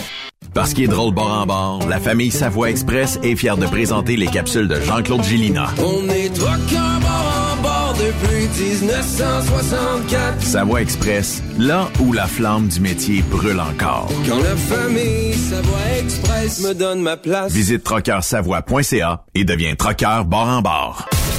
TSQ. Oh ouais? C'est Truck Stop Québec. Les meilleurs équipements, les meilleurs clients, les meilleures destinations dans les meilleures conditions. Transwest recrute les meilleurs conducteurs en team. Informe-toi au 1-800-361-4965, poste 284 ou postule en ligne sur groupetranswest.com. Pour rejoindre l'équipe de Truck Stop Québec, de partout en Amérique du Nord, compose le 1-855-362-6089. Par courriel, studio à commercial truckstopquebec.com. Sinon, via Facebook. Truck Stop Québec, la radio des camionneurs. Camionneurs et entreprises de transport. Il est maintenant facile de contester vos constats d'infraction au Québec. Solution Ticket aide les camionneurs et propriétaires de flottes de camions à conserver un beau dossier de conduite PEVL et CVL. Vous êtes convoqué par la CTQ, la Commission des transports du Québec. Nous sommes en mesure de vous conseiller et de vous représenter. Avant de payer votre ticket, contactez Solution Ticket. Visitez solutionticket.com ou composez le 514-990-7884 et ce de 8h à 8h, 7 jours sur 7. Solution Ticket, la solution à vos problèmes de ticket au Québec. Vous écoutez truckstopquebec.com. Vous avez une petite entreprise qui souhaite offrir à son personnel les mêmes avantages que les grosses flottes? Avec la RPQ, c'est possible. Assurance collective, compte national pour des pneus, escompte pour l'achat de pièces, rabais pour clinique médicale privée, firme d'avocats spécialisés, affacturage et tellement plus. Et oui, ces avantages exceptionnels sont même disponibles pour les ateliers mécaniques et les unités mobiles pour véhicules lourds. N'attendez plus. Contactez l'ARPQ à arpq.org. Témoin d'une situation? Texte-nous au 819-362-6089, 24 sur 24. Pour plusieurs camionneurs et brokers, la comptabilité, c'est compliqué et ça demande des heures de travail. Céline Vachon, comptable dans le transport depuis 20 ans, est votre solution. Roulez l'esprit en paix. Céline s'occupera de votre comptabilité, votre tenue de livre, vos déductions, vos remises de taxes, vos impôts personnels et de société, et même du démarrage de votre entreprise. Le tout sous une même adresse. Vous êtes meilleur pour rouler? Nous, c'est de faire votre comptabilité. Un seul numéro. 450-649-1744. 450-649-1744. Céline Vachon. Une vraie mère pour les camionneurs. Truck Stop Québec. Benoît Thérien. Vous écoutez le meilleur du transport. Truck Stop Québec. Notre prochain invité fait partie euh, d'un projet pilote de la SAAC concernant la formation, mais aussi euh, est un des dirigeants d'une belle entreprise qui s'appelle Extra Multi-Ressources. C'est une agence de personnel basée presque partout au Québec, mais dans les grands centres principalement. On offre des emplois pour tout le monde. On a une école de formation, puis euh, on est présent partout dans l'industrie euh, du camionnage. Simon Fournier, comment ça va? Ça va très bien, toi, Benoît? Ben oui, ça va super bien. Si bon, ben, ben on peut commencer peut-être par parler d'Extra Multiressources, qui est euh, une entreprise. Hey, ça fait combien d'années vous êtes en business? Ben ça va, ça a fait 35 ans le 14 euh, le 14 avril dernier. On fête notre c'est on fête notre 35e anniversaire cette année. Euh, mon père Gilles l'a fondé avec ma mère euh, le 14 avril 88. Donc moi j'avais un gros 5 ans à cette époque-là. Donc 40 ans aujourd'hui. Donc 35 ans en affaires depuis depuis quelques mois. Donc on est dans les on peut pas dire qu'on est des gens qui fêtent ça à outrance là. On, on se contente de quelques petites activités à gauche, à droite. On a fait des petites choses avec nos employés. On a fait des petites, euh, on a fait des petites initiatives. Euh, donc, on demandait à nos employés de venir nous voir dans les bureaux, leur remettre une casquette neuve, une tuque, euh, des petits, des petits trucs comme ça. Leur dire un petit bonjour, prendre une petite photo, venir prendre un, venir prendre un petit, un petit, un petit coke ou quelque chose comme ça avec eux. Fait que tu sais, c'est rien. on n'est rien, on n'est pas des gens extrêmement extravagant. Euh, on est quand même des gens simples dans la vie, donc on a euh, on a décidé de faire ça assez simplement. Mais effectivement, 35 ans d'affaires, euh, je suis très fier de ma famille, très fier de mes collègues, très fier de tout le monde qui travaille avec nous, qui a travaillé dans le passé, dans le futur, qui va travailler avec nous autres aussi. Donc c'est une fierté personnelle, c'est une fierté familiale, mais c'est surtout une fierté d'équipe là d'avoir d'avoir tous ces gens-là qui ont, qui ont contribué au succès d'Extra Ressources ben travers des années. En même temps, Simon, depuis tant d'années, qu'est-ce qui a fait qu'il y a eu une orientation camionnage au sein euh, d'Extra euh, Ressources? parce qu'on aurait pu euh, dire, ben, on va se, on va être un peu partout, présent partout dans toutes les sphères d'activité, mais dans le camionnage, on est ultra présent euh, de votre côté. Oui.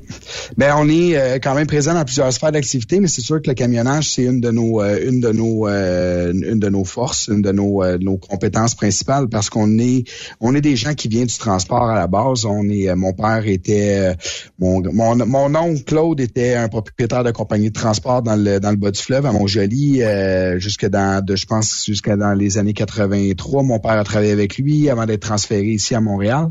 Euh, dans, ben, je dis Montréal, mais c'est à Boucherville. Et euh, par la suite, ben, a continué à travailler avec d'autres entreprises de transport. Puis à un moment donné, ben, l'idée de l'agence de personnel a fait son a fait son chemin. Puis il a décidé de, en avril 88, comme je disais, de partir ce qui était appelé à l'époque à l'époque Pro-Route.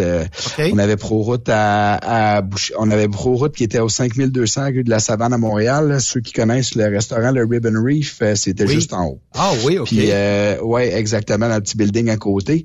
Puis après ça, ben, en 89, on a parti euh, Pro Extra à Québec, donc notre bureau de Québec, donc qui est devenu par la suite le groupe Pro Route Pro Extra. Puis dans les années quand moi je suis arrivé, c'était en 2003. en 2005, bon, on, on voulait prendre un tournant aussi qui était pas seulement transport, donc on a changé la raison sociale pour Extra Médicine Ressources qu'on connaît depuis depuis 18 ans sur cette dénomination là. Après ça, on se dit, ben pourquoi pas, tant qu'à être euh, investi dans le transport, pourquoi pas offrir une formation? Euh, je connais des gens très proches de moi qui ont suivi la formation chez vous, puis c'est des gens très, très bien formés. Euh, L'enlignement vers une école de formation, ça faisait partie de votre idée euh, de départ, puis dire un jour, on va former nos camionneurs? Oui, euh, moi j'étais pas encore ici à l'époque. Euh, le, centre de formation était fondé en 97. Euh, ça part d'une idée de trois personnes. Dans le fond, il y avait la loi à l'époque sur le 1% formation qui était qui était entrée en vigueur et Gilles, mon père, Martin Cazobon et Daniel Gagnon ont eu cette idée-là, euh, dire ok, ben tant qu'à, on a ces montants-là dépensés annuellement, ça fait partie de ce qu'on doit faire. Les, les, ça fait partie de la réglementation maintenant. Donc il y en a beaucoup que ça choquait un peu tout ça. Nous, ce qu'on a fait, dans le fond, c'est qu'on s'est servi de cette nouvelle réglementation-là pour créer quelque chose qui allait euh, apporter un plus. Donc, pour former nos employés, mais aussi pour, euh, ben, on se servait du 1% formation, dans le fond, pour former des, des gens qui faisaient peut-être d'autres corps de métier à devenir camionneurs. Oui. Puis, on se servait aussi de l'école de formation en même temps, ben, pour former euh, tout simplement le monsieur, madame qui arrivait chez nous puis qui voulait suivre un cours de camionneur. Pour ça, ben, on, on, a, on a engagé des formateurs très expérimentés, des gens qui avaient, on s'est toujours forgé d'avoir des, formateurs qui avaient une très grande expérience dans le domaine du camionnage, qui avaient fait ça une partie de leur vie, puis qui maintenant ben, étaient prêts à redonner aux suivants, comme on dit, puis à montrer leurs compétences à des euh, à des plus jeunes, à des plus vieux, à des euh, à des à des femmes, des hommes, un peu à n'importe qui dans le fond qui était intéressé à suivre son cours de formation. Fait que c'est un peu comme ça que que Extra Centre de formation est né, puis c'est aussi puis qui a grandi au fil des années avec la formation en entreprise, en, en donnant pas juste de la formation en camionnage, mais aussi en chariot élévateur, en équipement de en tout ce qui est maintenant on a une autre entreprise qui s'appelle Forma Lourd qui fait de l'équipement lourd. Donc qui était acquis euh, vers 2017 à peu près, hein? Ouais, ouais, autour de 2017. Oui, ça doit faire 2017 peut-être un peu plus tard.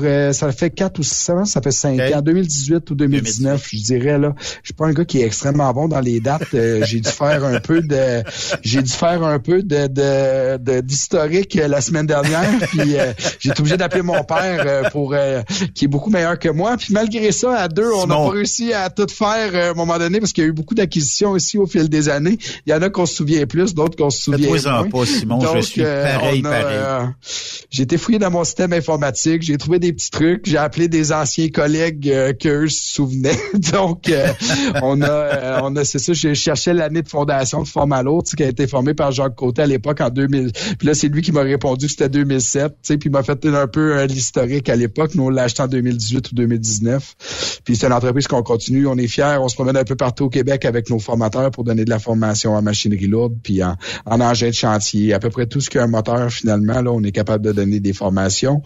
Puis aussi, ben, tout ce qui est de nouveau réglementation au niveau transport, ben, c'est une de nos, de nos forces. Les entreprises nous, nous payent dans le fond pour qu'on aille dans leur, dans leur entreprise puis qu'on mette leur, les gens à jour au niveau de au niveau des formations. Ça veut dire, Simon, que je pourrais ben, travailler pour, je pourrais être un partenaire de Extra Multiresources. Je pourrais euh, requérir à vos services pour de la formation à l'interne, puisque des fois, ben, on a moins peut-être le temps de la donner, puis on a peut-être moins l'expertise que vous avez, mais je pourrais, si je suis une compagnie de transport qui a de la machinerie lourde aussi, parce qu'il y en a euh, quelques-unes, je pourrais dire, est-ce que tu peux donner de la formation? Euh, mon petit nouveau, là, il est bon sur euh, un engin de chantier, mais il est pas encore, selon moi, assez bien formé. Donc, voudrais-tu lui donner un petit petite formation d'appoint tout ça, ça pourrait être quelque chose qui serait offert via votre euh, centre Formalo? Oui, exactement. Je vais vous donner un exemple euh, bien simple. Euh, on a des clients en transport qui ont, tu sais, j'ai des clients, on va jusque dans le Grand Nord travailler pour des, des grandes entreprises, là, minières ou Hydro-Québec, des choses comme ça. Mais on peut aussi avoir des municipalités de ce temps-ci. on a un gros rush pour les charrues, les, les souffleurs, les déneigeuses, tout ça. Ça, c'est un peu une autre expertise qu'on a. Puis, je vais vous donner l'exemple. on a un client en transport qui a, qui a des loaders dans sa cour parce qu'il fait sa neige lui-même. OK. Mais il y a besoin de former, souvent c'est des mécanos qui font ça. Donc il y a besoin de former ces mécaniciens sur euh, le, type de loader qu'ils ont. Ben nous on arrive, on a, on va on va chez ce client-là, on passe une journée, deux jours en formation, comment bien utiliser le loader. Des fois c'est des pépines, des fois ça peut être euh, tu sais on a un petit peu de tout. Excusez-moi mon téléphone. Ah, la euh, donc on a, un petit peu de tout. on était un petit peu plus de bonheur, c'était en train de me dire qu'on avait un rendez-vous à deux heures, Benoît.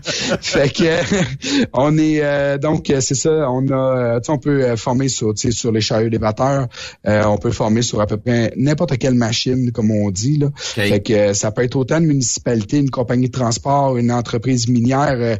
c'est euh, quand on voit les gros camions des 35 tonnes, des 50 tonnes, des 100 tonnes, autant que des, des chargeurs qui sont dix fois plus gros qu'une voiture.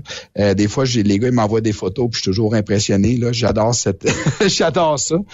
Mais autant qu'on peut former des gens aussi de, qui commencent avec leur classe 1, qui veulent commencer leur, leur processus pour la classe 1 pour devenir camionneur dans la vie, ben c'est euh, c'est un peu notre euh, ça fait partie d'une de nos divisions de notre entreprise puis notre mission d'affaires aussi. Ben oui.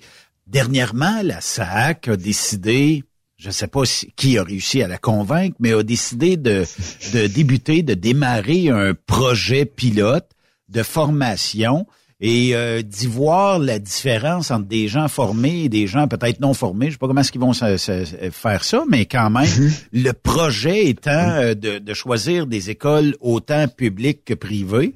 Euh, puis vous avez été retenu probablement parce que vous avez les meilleurs profs dans votre centre, mais ça, on, garde ça les autres. Mais c'était quoi le, le, déroulement pour obtenir ce, ce, ce type de projet pilote-là chez vous, chez Extra Ressources?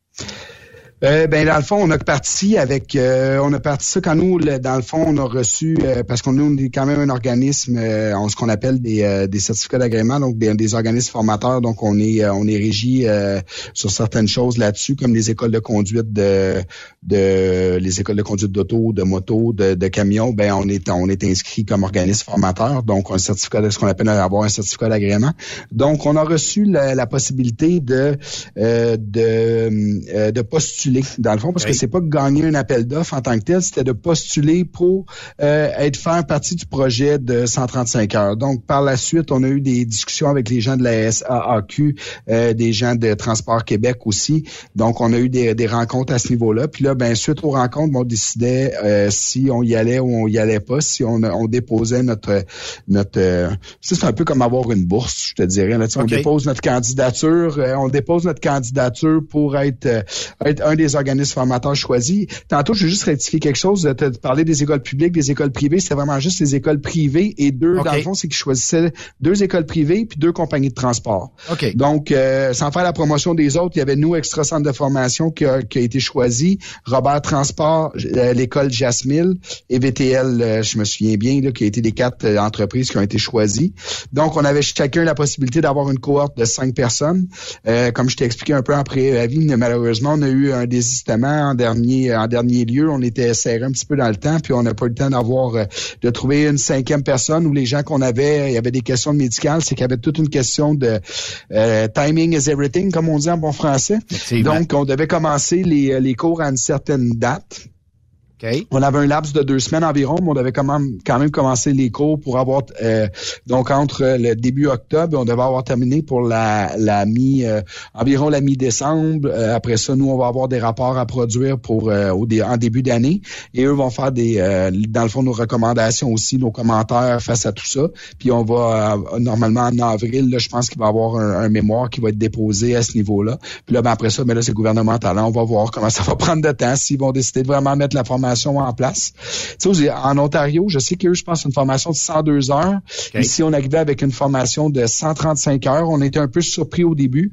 On s'attendait à un peu moins. On en a eu un petit peu plus, mais on s'est adapté à ça. Il euh, faut savoir que nos formateurs, euh, pour les quatre entreprises, ont été obligés d'aller passer presque trois semaines en formation au CFTR. Donc, pour avoir un, euh, ce qu'on appelle un, c'est pas un brevet d'enseignement, mais le droit d'être formateur à ce niveau-là. Formation de genre de transmettre son savoir et tout ça. Oui, exactement. C'est un peu comme un cours universitaire en accéléré un peu qui ont eu les deux premières semaines. Puis les deux, trois dernières journées, ben là, ça a été vraiment qu'est-ce qu'on veut avoir dans le dans le cursus de, de formation. Donc, ça a été, euh, je peux vous dire que ça a été exigeant. Nos formateurs, il y a, ils ont eu de la broue dans le toupette, comme on dit. Ils, ont ils revenaient ici le vendredi, étaient un peu fatigués, mais ils ont, euh, ils ont quand même trouvé que c'était un, euh, une expérience personnelle qui ont, qui ont, si ont pas nécessairement beaucoup aimé, qui ont, qui leur a apporté quelque chose qui les a fait grandir dans la vie. Effectivement, mais tu sais, on jase là entre deux chums, là, Simon. D'après moi, là, tu sais, je pense que on, moi, honnêtement, je pense qu'on n'avait pas réellement besoin d'un projet pilote. Je pense que une formation minimum reconnue serait mhm. d'adon quand on regarde. Là, Puis peut-être pas nécessairement euh, juste au Québec, mais partout ailleurs au Canada. Je comprends que la SAC est québécoise, puis euh, ça, ça va rester provincial. Mais je rêve du jour, moi, où ce que, bon, euh, Formalour ou Extra Ressources pourrait dire, ben j'ouvre un bureau à Cornwall, à Ottawa, et je donne la formation là à euh, nos euh, compatriotes euh, ontariens et tout ça. Mais, tu sais, j'aimerais ça qu'un jour, tu sais, qu'on soit parce qu'à chaque fois qu'il y a un accident, à chaque fois qu'il y a une sortie de route, on en paye le prix au niveau de, la, de toutes les publications possibles sur les réseaux sociaux. Puis moi, je me dis, on a d'excellentes écoles chez vous, là, pour ne pas la nommer Guylaine Brûlé, qui a été ma co-animatrice pendant plusieurs années, qui est sortie de chez vous top shape, a chauffé un truck, était correct, tu sais, puis euh, elle, gagne sa vie sur un truck aujourd'hui, tu sais. Puis il y en a plusieurs comme ça qui sont euh, issus de, de, chez vous. Euh, tu sais, j'aimerais ça, moi, au lieu d'un projet pilote, qu'on dise, bon, ben extra, combien d'élèves vous pouvez euh, donner en formation, combien d'élèves vous voulez prendre par année, Et après ça, ben, on va vous donner un budget, puis vous allez former de nouveaux conducteurs, peut-être à partir de zéro, ou peut-être juste à partir de quelqu'un qui a un minimum de formation, mais qui a beaucoup d'intérêt dans notre industrie. Puis peut-être que ça serait même votre rôle de dire, bon, ben lui, là, euh, il est bon, peut-être que 135 heures, c'est trop, peut-être qu'un 90 heures serait en masse. Lui, il part vraiment de zéro, ou elle, elle part vraiment de zéro. Ben, on va monter à 300-400 heures. Puis, euh, tu sais, vous auriez le budget pour les, les, personnes. Moi, je pense que ce serait ça qui serait l'avantage de former euh, nos futurs camionneurs. Oui. Est-ce que, je veux juste être sûr, Benoît, tu m'entends toujours bien? Oui, oui, je t'entends très bien. Oui, OK, parfait. Est-ce que j'ai un problème avec mon écran d'ordinateur? Oh. Euh, donc, euh, je suis 100% d'accord avec toi. Euh, écoute, c'est sûr qu'en tant qu'entreprise, d'avoir, c'est sans dire un budget limité, mais d'avoir la possibilité d'aller d'aller chercher quelque chose autre que euh, tu sais nous on a on, je vais vous donner un exemple. On a eu euh, longtemps on a vendu un cours qu'on appelle 154 heures. Donc on parlait de 40 euh, heures de théorie 50 heures de pratique dans le camion 90 donc 40, 50 heures de stage. Donc la personne passe environ une semaine en stage en entreprise. C'est on avait des, des, chauffeurs accompagnateurs formés pour ces gens-là puis on donnait 4 heures aussi pour la formation de matières dangereuses parce que c'est quelque chose qui était très demandé à l'époque. Puis on, a, on, on formait vraiment des bons chauffeurs on a réussi à former des bons chauffeur. Puis des fois, ben, il y en avait qui prenaient quelques heures de plus parce qu'il y avait un petit peu de misère, transmission, reculons, mais on réussissait quand même à faire des, excellents chauffeurs. Est-ce que le cursus de cours était aussi complet que le DEP? Non. Euh, est-ce que au niveau théorique, euh, y a, on aurait pu euh, des fois, ben, c'est sûr qu'on on, compressait un petit peu beaucoup plus. Là, il n'y a pas un ouais. 200 heures de théorie non plus. Là, je pense que c'est ça environ au niveau du DEP. Mais on a on réussit à former des gens là, qui étaient très axés sur ce qu'ils avaient besoin en industrie. C'était vraiment, vraiment notre, notre but dans ça. C'était d'aller 100% axé sur l'industrie. Donc, c'était pas euh, le but, c'était jamais de d'aller euh, nécessairement de, de, de, former comme un étudiant, je vais dire ça comme ça, mais c'était le but, ça a toujours été de former des gens qui étaient compétents pour l'industrie. Nous, ça a toujours été le but d'Extra Centre de formation. Puis on, continue avec ça. Aujourd'hui, je crois que la formation obligatoire, ça, tu sais, moi je voyais ce qui se faisait en Ontario, une centaine d'heures. C'est qu'à un moment donné aussi, il faut donner une possibilité aux gens d'être capables de payer leur cours. Ça c'est. Ici on a le, on a le DEP qui avec le CFTC, le CFT1 qui coûte vraiment pas cher aux gens, mais qui aussi prend un 5 à 6 mois de leur vie pour aller, euh, tu sais, où qui ont pas beaucoup de revenus ou pas de revenus du tout, du chômage, dépendamment des gens. Ou du vieux mais, tu sais, qui est quand même prenant pour aller, puis on a, on s'en cachera pas. Moi, un j'ai été un recruteur longtemps avant d'être un gestionnaire. Puis les, besoins, puis je parle avec mes recruteurs tous les jours, mais les besoins sont criants quand même, même si on a un petit ralentissement économique en ce moment. Donc, en tant que gestionnaire, ben moi, j'ai regardé le côté de j'ai une agence de personnel, j'ai une école de formation, je veux que mon école de formation roule bien. Donc, oui, j'aimerais ça qu'il y ait une formation obligatoire, ça me ferait un peu plus de monde qui vient à mon centre de formation. De l'autre côté, je regarde mon agence de placement qui a besoin de chauffeurs, mais aussi qui a pas juste besoin des chauffeurs n'importe qui, qui a besoin de chauffeurs qualifiés. Donc, pour moi, ma, ma, tête est toujours un peu entre les deux. Donc, que la SAC arrive avec euh, un projet comme ça, je trouvais ça intéressant.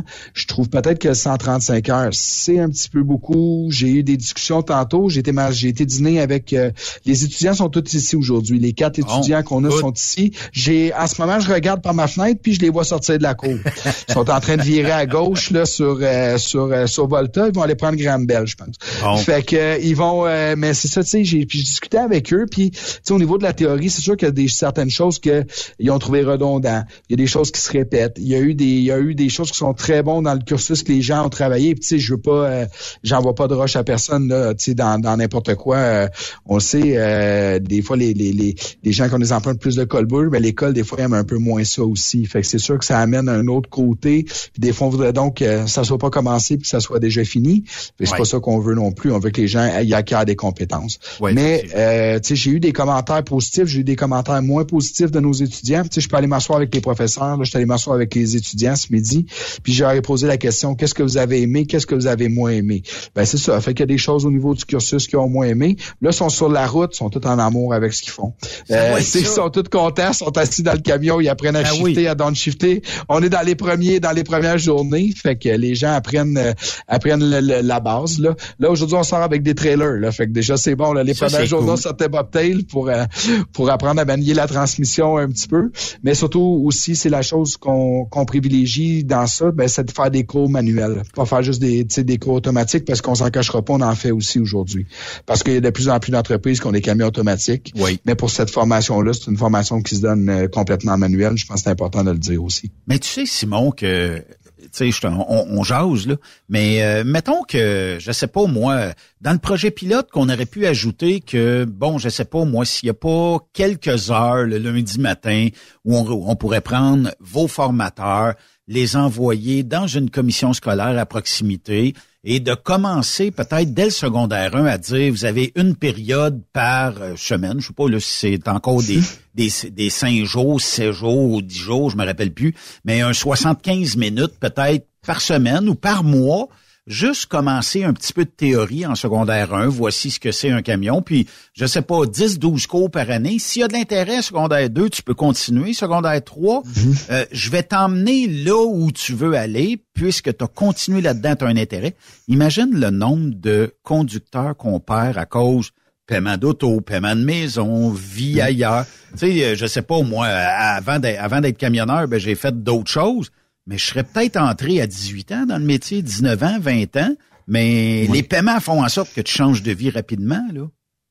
Oui. Ben, si tu veux mon avis, personnellement, euh, j'allais au collège, puis tu sais, les gens, il euh, y avait souvent une image à l'époque euh, très négative, du, du, du, du, chauffeur de camion, du, du, conducteur, tout ça. Moi, personnellement, c'est sûr que j'ai passé ma vie là-dedans, fait que c'était pas moi, j'ai jamais eu une image négative de ça. Si les gens avaient compris un petit peu mieux c'était quoi, ben, puis c'est drôle parce que cette semaine, j'avais des discussions avec des gens avec qui j'étais allé au cégep en logistique du transport, puis il y en a deux là-dedans que c'est devenu, ben un, c'est devenu un, camionneur, moi aussi un propriétaire de compagnie de transport, puis il y en a un autre qui est camionneur présentement, puis euh, il m'envoyait des photos de son son. Il travaille pour une, belle entreprise à Delson qui a des beaux Kenworth avec des beaux flatbed. Puis euh, il m'envoyait la, fierté de comment son voyage était bien attaché. J'ai dit tabarouette, j'ai dit je connais ton boss, il doit être bien content. Fait que ça doit être beau quand ça roule sur la 401. Tu sais. Puis on, riait un peu avec ça. Mais euh, tu sais, oui, je pense que c'est un métier qui doit être valorisé. Fait qu'est-ce que d'aller en secondaire 1 en parler, euh, tu sais, je me souviens pas de d'autres métiers qu'on a eu qui sont venus nous parler de leur métier pendant qu'on était en secondaire 1, à part peut-être des fois des, des rencontres parents, qu'on rencontrait des parents qui nous expliquaient qu'est-ce qu'ils faisaient dans la vie. De, de là, toutes les semaines, c'est peut-être beaucoup. De là à dire, OK, il y a peut-être une fois, deux fois, trois fois par année, mais il y a des présentations de métiers, puis tu trouves des gens qui sont passionnés. Euh, je vais parler de Stéphane, de Michel, de Marc qui travaillent avec moi. C'est des euh, c'est des gens vraiment passionnés. Euh, c'est drôle parce que Stéphane, il a commencé avec nous il y a 28 ans, puis il a fait, il y a 30 ans environ, il a fait avoir un an ou deux avec nous, s'en est travaillé pour une compagnie, il a fait 28 ans pour la même compagnie. Puis aujourd'hui, ben, il vient finir sa, sa carrière avec nous en tant que formateur. Pour moi, ça, c'est une réussite. C'est donc de cool, les C'est vraiment cool. Quand j'ai reçu son CV sur mon bureau, euh, euh, Marc Dion, mon notre coordonnateur au centre de formation, est venu me voir puis il me dit euh, Hey, tu connais ça, Stéphane? Fait que je vais je vais taire son nom de famille. Je dis ben oui, j'ai dit écoute, j'ai dit ça a été chauffeur pour mon père. J'ai dit même sa sa femme m'a gardé. C'est aussi simple que ça. J'allais dîner chez eux quand j'étais jeune. Ben voyons. Que, l'heure du midi à l'école, j'allais dîner j'allais dîner avec c'est sa femme qui me gardait sur l'heure du midi. Fait qu'on riait. Fait que quand il est venu au bureau, la la, la la la, la, la, partie compétence du euh, de l'entrevue a duré peut-être 15-20 minutes, mais la, la partie on jase, on est où dans notre vie, ça a duré à peu près une heure. Tu sais. on a eu beaucoup de plaisir, puis on a eu vraiment, vraiment, vraiment du fun. Tu sais. Fait que ça, mais ça, pour moi, c'est une belle histoire. Tu sais. Puis mon père était extrêmement content de voir qu'on l'avait engagé, tu sais, puis tout ça. Puis tu vois, Stéphane, c'est une super belle réussite dans notre équipe de formateurs. C'est un de ceux qui a été au CFTR, euh, suivre son, euh, son cours de formateur pour faire la, le 135 heures. Les gars sont dans la cour aujourd'hui ça va bien, les, les, les étudiants l'aiment.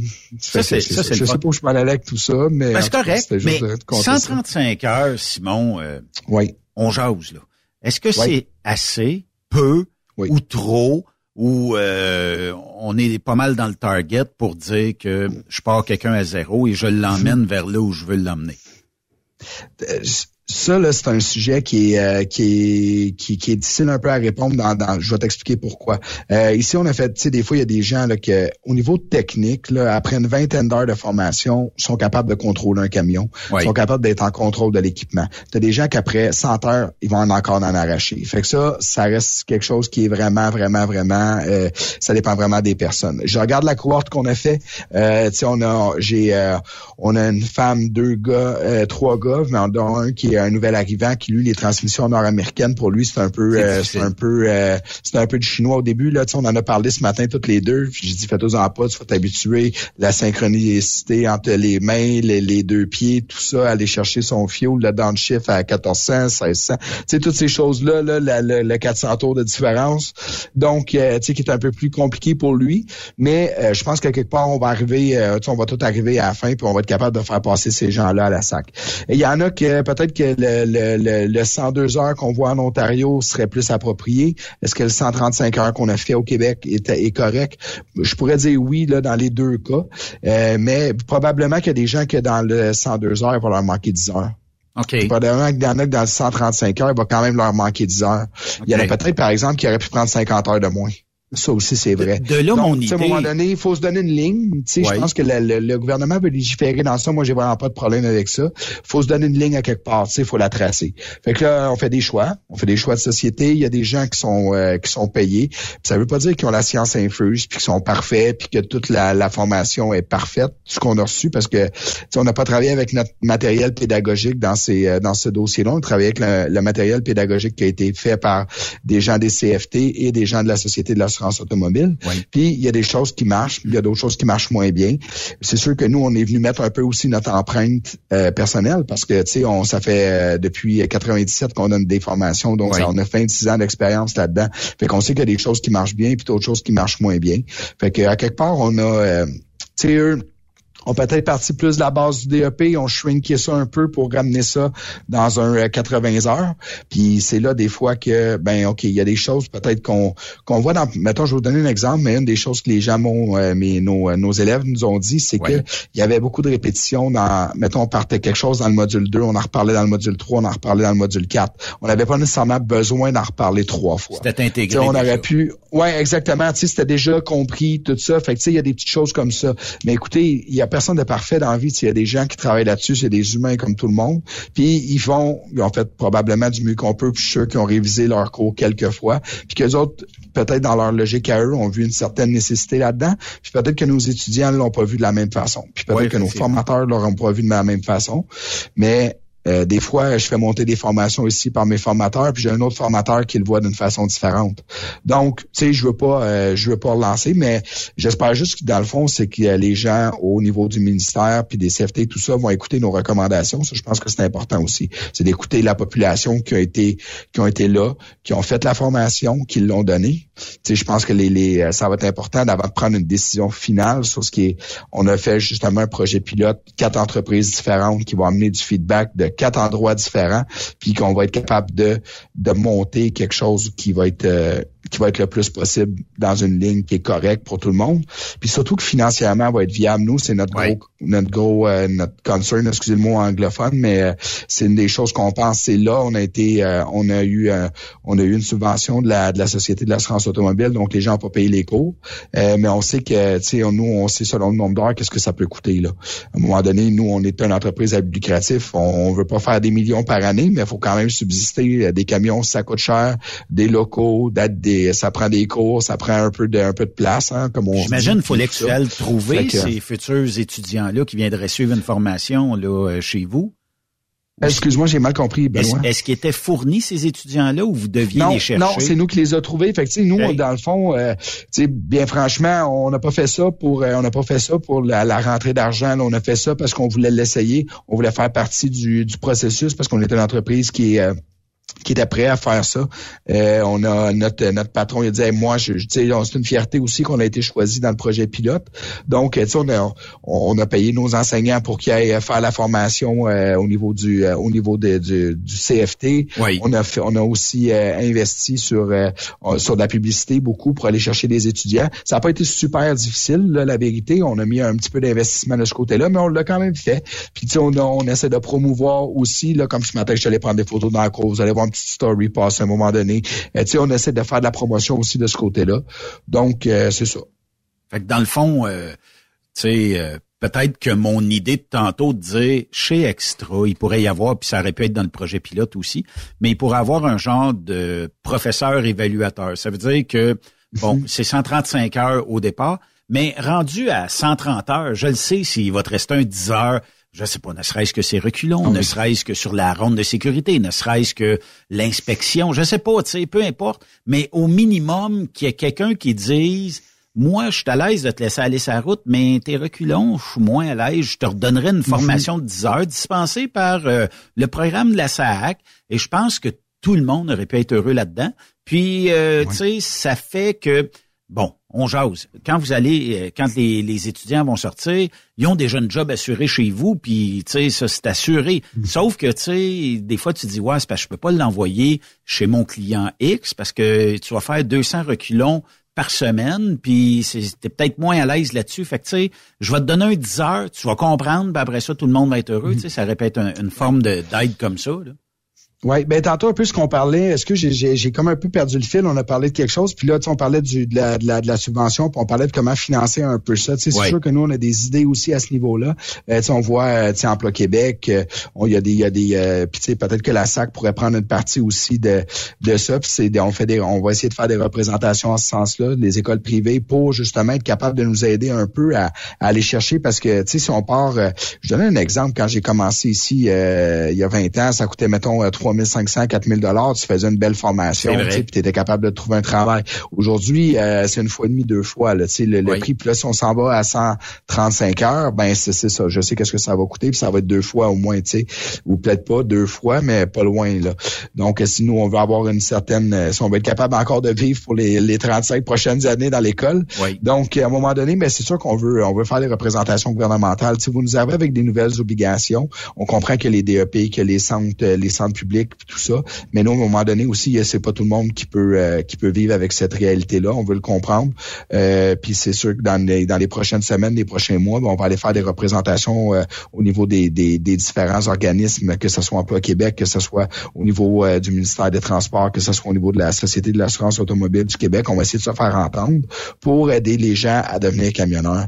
Nous, ce qu'on voudrait pas surtout, puis là, c'est pas juste en tant qu'organisme formateur, mais c'est aussi en, en étant un acteur un acteur privilégié du monde du transport, d'être capable de on veut pas se retrouver avec une pénurie de personnel qu'on a déjà parce que tout ce qui toutes les gens qui étaient formés dans les écoles privées, on n'est plus capable de les former parce que les gens ont de la misère à payer la formation. Effectivement. on n'est pas des OSBL, mais on n'est pas des organismes qui fait des millions par année non plus. sais, comme je disais tantôt, euh, un camion aujourd'hui, là, ça coûte une somme d'argent quand même assez astronomique. Le fuel. faut être capable de faut, le fuel, tout, tout coûte cher. Les, les, les gens sont bien payés. On veut, puis c'est pas qu'on veut, euh, on veut, on veut se plaindre de, de notre sort. Ce qu'on dit, c'est qu'à un moment donné, on est des entreprises qui doivent vivre.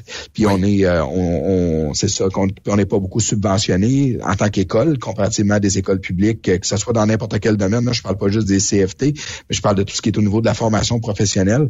Donc, euh, tu sais, quand on a des, euh, on voit des ATE ou des choses comme ça, mais c'est sûr que nous, on aimerait savoir notre part du gâteau aussi à ce niveau-là. Je lance peut-être un, un, message aux différentes euh, non, mais gouvernementales, mais je pense correct que de le demander. à nous. C'est correct de le demander, Simon, parce que tu sais, il y a quand même une forme de compétition entre le public et le privé, sauf que les sous arrivent peut-être moins rapidement du côté privé. Puis si on vous euh, donne une formation obligatoire reconnue minimale, ben il mhm. faudrait aussi qu'il y ait des, des sous qui arrivent avec ça, dispenser une partie de la formation puis peut-être que l'élève va dire, OK, ben dans le 135 heures, c'est une belle chose, euh, mais au lieu de payer X montant, ben j'en paye 20% et le reste est défrayé par les instances gouvernementales. Vous avez, de toute façon, on le sait, partout c'est pareil. Toi, quand tu déniches des, bons euh, formateurs, mais il faut tes gardes. Pour les garder, ben il faut que tu leur donnes une paye qui a de l'allure aussi. Fait que tu sais, tu compétitionnes aussi avec le privé, euh, le, public, pardon. Et euh, bon, on sait que les salaires sont quand même euh, bons de ce côté-là. Fait qu'il faudrait que ça soit un petit peu à armes égales. Si je te, si on impose une, formation minimale, ben il faudrait aussi donner la part du gâteau égale à tout le monde. En tout cas, c'est ce que je pense. Oui, ben écoutez, chacun peut avoir sa, comme tu dis, sa part du gâteau. Euh, nous, on, a déjà eu le DEP ici, puis il n'était pas financé à l'époque, fait que ça a été très difficile, puis on en donne presque plus aujourd'hui. Tandis que là, bon, je trouve que ça, c'est un outil qui pourrait être intéressant. Si on a un petit peu d'aide au niveau au niveau de différentes instances gouvernementales, tu sais, je pense qu'on est capable de, de faire notre bout. Les gens vont payer, c'est sûr, une partie de leur formation, mais tu sais, déjà, ils le font déjà en ce moment.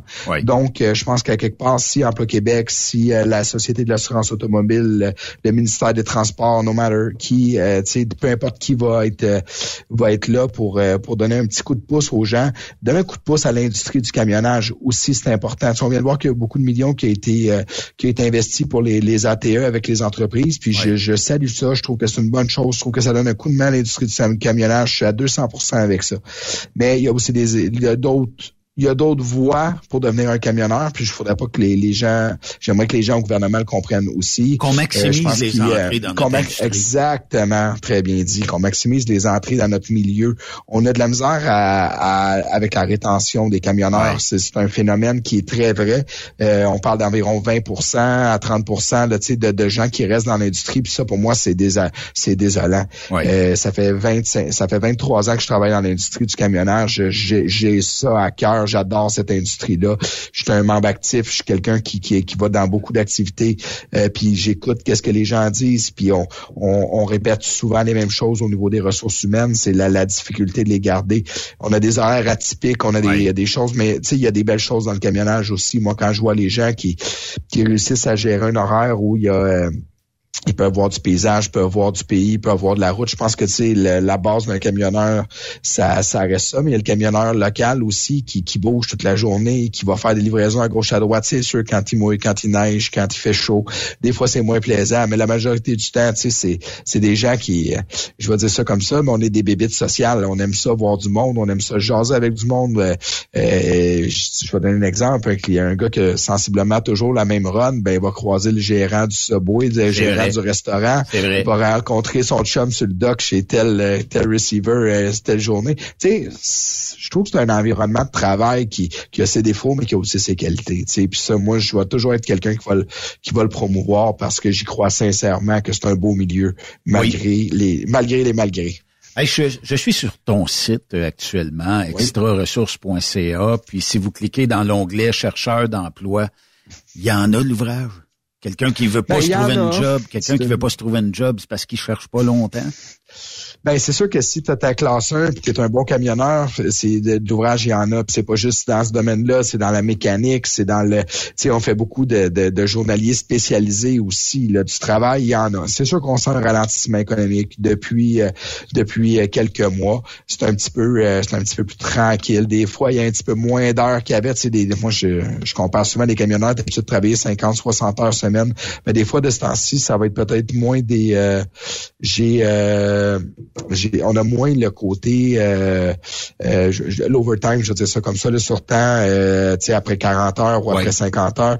on va faire plus du, on va les camionneurs faire plus 40-45 que 50-55. C'est ce qu'on va voir un peu en ce moment. C'est un peu la réalité qu'on vit. Mais écoutez, que vous soyez dans n'importe quelle région du Québec, si vous cherchez un emploi de chauffeur, vous pouvez venir nous voir. Si vous cherchez un emploi de journalier, vous pouvez venir nous voir. Vous êtes un journalier spécialisé, quelqu'un qui a des compétences techniques X, Y, Z, appelez-nous. Il y a toujours le numéro central qui est le 681 26 26 dans le 450. Appelez-nous, on va vous diriger vers les bonnes personnes, puis on va essayer de vous aider à trouver votre prochain emploi. Ça, c'est notre mission dans la vie. L'humain est au cœur de nos actions, c'est notre slogan. Puis, si vous avez besoin d'une formation, vous êtes une compagnie qui a besoin de faire former des employés, même numéro, on est là. Si je te demandais, euh, tu sais, parce qu'il y, a, y a les euh, questions, il y a les euh, facs dans votre site web, puis ça, je veux vraiment qu'on démystifie ça ensemble. Sinon, les agences prennent une cote sur le salaire des employés. Ça, là, c'est le mythe numéro un dans notre industrie. Les gens ne comprennent pas ça. Oui, c'est une des c'est une des choses que j'ai répondu le plus souvent dans ma vie. Euh, c'est simple. Euh, dans le fond, nous, on n'a jamais pris, euh, on est, on fait partie en passant de ce qu'on appelle l'Access. Là, c'est un acronyme anglophone, mais en français, ça veut dire les entreprises, l'association des entreprises en placement de personnel du Canada. Donc, nous, en partant avec ça, on a, un, on a un code d'éthique qui nous interdit de faire ça. C'est une pratique qui est, qui est complètement contre ça on jamais qu'on prend, si je vous donne un exemple, nous, on, dit qu'on paye un chauffeur 25 de l'heure, ben il est payé 25 de l'heure, il va avoir les déductions à la source, bien sûr, et tout ça, ça, ça paye. La même chose que s'il travaillerait pour quelqu'un. Exactement, la même chose que s'il travaillerait pour notre client. Nous, quand on va négocier avec des clients, la première chose qu'on fait, c'est combien vous payez vos employés. Parfait, on veut la même chose. Si euh, on a un client qui dit ah non mais moi non c'est un gars d'agence, je vais payer 21 pièces de mais il n'y a pas de problème monsieur, je n'aurai pas affaire avec vous. Euh, je suis très strict là-dessus. On est très strict là-dessus. Notre entreprise l'est. Puis euh, on, on, on, travaille toujours avec on travaille toujours avec les entreprises dans ce sens-là parce qu'on veut pas que nos gens soient floués. Puis comme on disait jamais on va charger un frais à nos employés. La facture, c'est le c'est notre client qui la paye. C'est simple comme ça. J'ai pas besoin d'aller plus loin dans les explications. C'est ABC. Nous, on engage quelqu'un, on va le payer le bon prix, puis notre client, lui, va nous payer de l'autre côté. C'est comme ça que ça fonctionne. Qu'est-ce qu'on dit, Simon? C'est simple as that. C'est simple comme ça. Qu'est-ce qu'on dit, Simon, à des entreprises aujourd'hui, en 2023, qui t'appellent? Bonjour, euh, Monsieur Simon, je voudrais que vous me trouviez deux ou trois candidats ou candidates et euh, je suis prêt à payer 16,50 dollars. on part à rire, premièrement. Non, on part pas à rire. Euh, non, je peux pas dire que je pars à rire. Là, je suis, non, je suis plus découragé. Là, tu, me vois pas. Non, mais c'est vrai. mais euh, j'ai la face, j'ai la tête dans mon. Ben là, c'est premièrement 16,50. Là, euh, je négociais ça quand j'ai commencé, peut-être il y a 23 ans. C'est ça. puis là, on se battait pour ces salaires-là à l'époque. Mais c'était, puis je trouvais déjà que c'était très mal payé dans l'industrie à l'époque. J'ai, j'ai toujours, je me suis toujours battu pour que de faire monter le, salaire des employés. Puis ça, ça a toujours été une de mes, euh, une, un de mes, une de mes batailles dans la vie. Euh, j'ai toujours trouvé ça important que les, les, camionneurs, comme je vous ai dit au début de l'entrevue, moi, le, le, camionnage, je trouve que c'est un, c'est un travail qui, qui, qui est aussi important, euh, aussi glorieux que n'importe quel autre travail dans la vie. Mon père, une des choses qu'il m'a dit quand j'ai commencé à travailler pour lui, c'est on a il n'y a pas de saut métier. Ouais, effectivement. Il y a juste des gens qui gagnent leur vie à chaque jour. C'est simple comme ça. C'est important. Fait que on dit à ce client-là, on dit Monsieur, passez au suivant, merci beaucoup. Je vous souhaite bonne chance dans vos recherches. Ils vont te rappeler après en disant c'est quoi le ben, salaire moyen chez vous d'un camionneur? Ben c'est ça. C'est là quand tu as un gap de 10 pièces de l'heure, je vais donner un exemple. c'est parce qu'on a été très bas là. Mais même si c'est quelqu'un qui nous appelle puis veut payer un chauffeur classe 1 20 de l'heure, ça va être non. C'est simple comme ça. Euh, il y a des minimums. Nous, on a euh, nous on a des comités de gestion. À un moment donné, bon ben on set les standards comme on dit. On arrange les standard, puis on dit, OK, ça, c'est le minimum. Ça, c'est le minimum qu'on veut payer. En bas de ça, on ne prend pas le client. C'est simple comme ça. Les agences n'offrent pas d'avantages sociaux.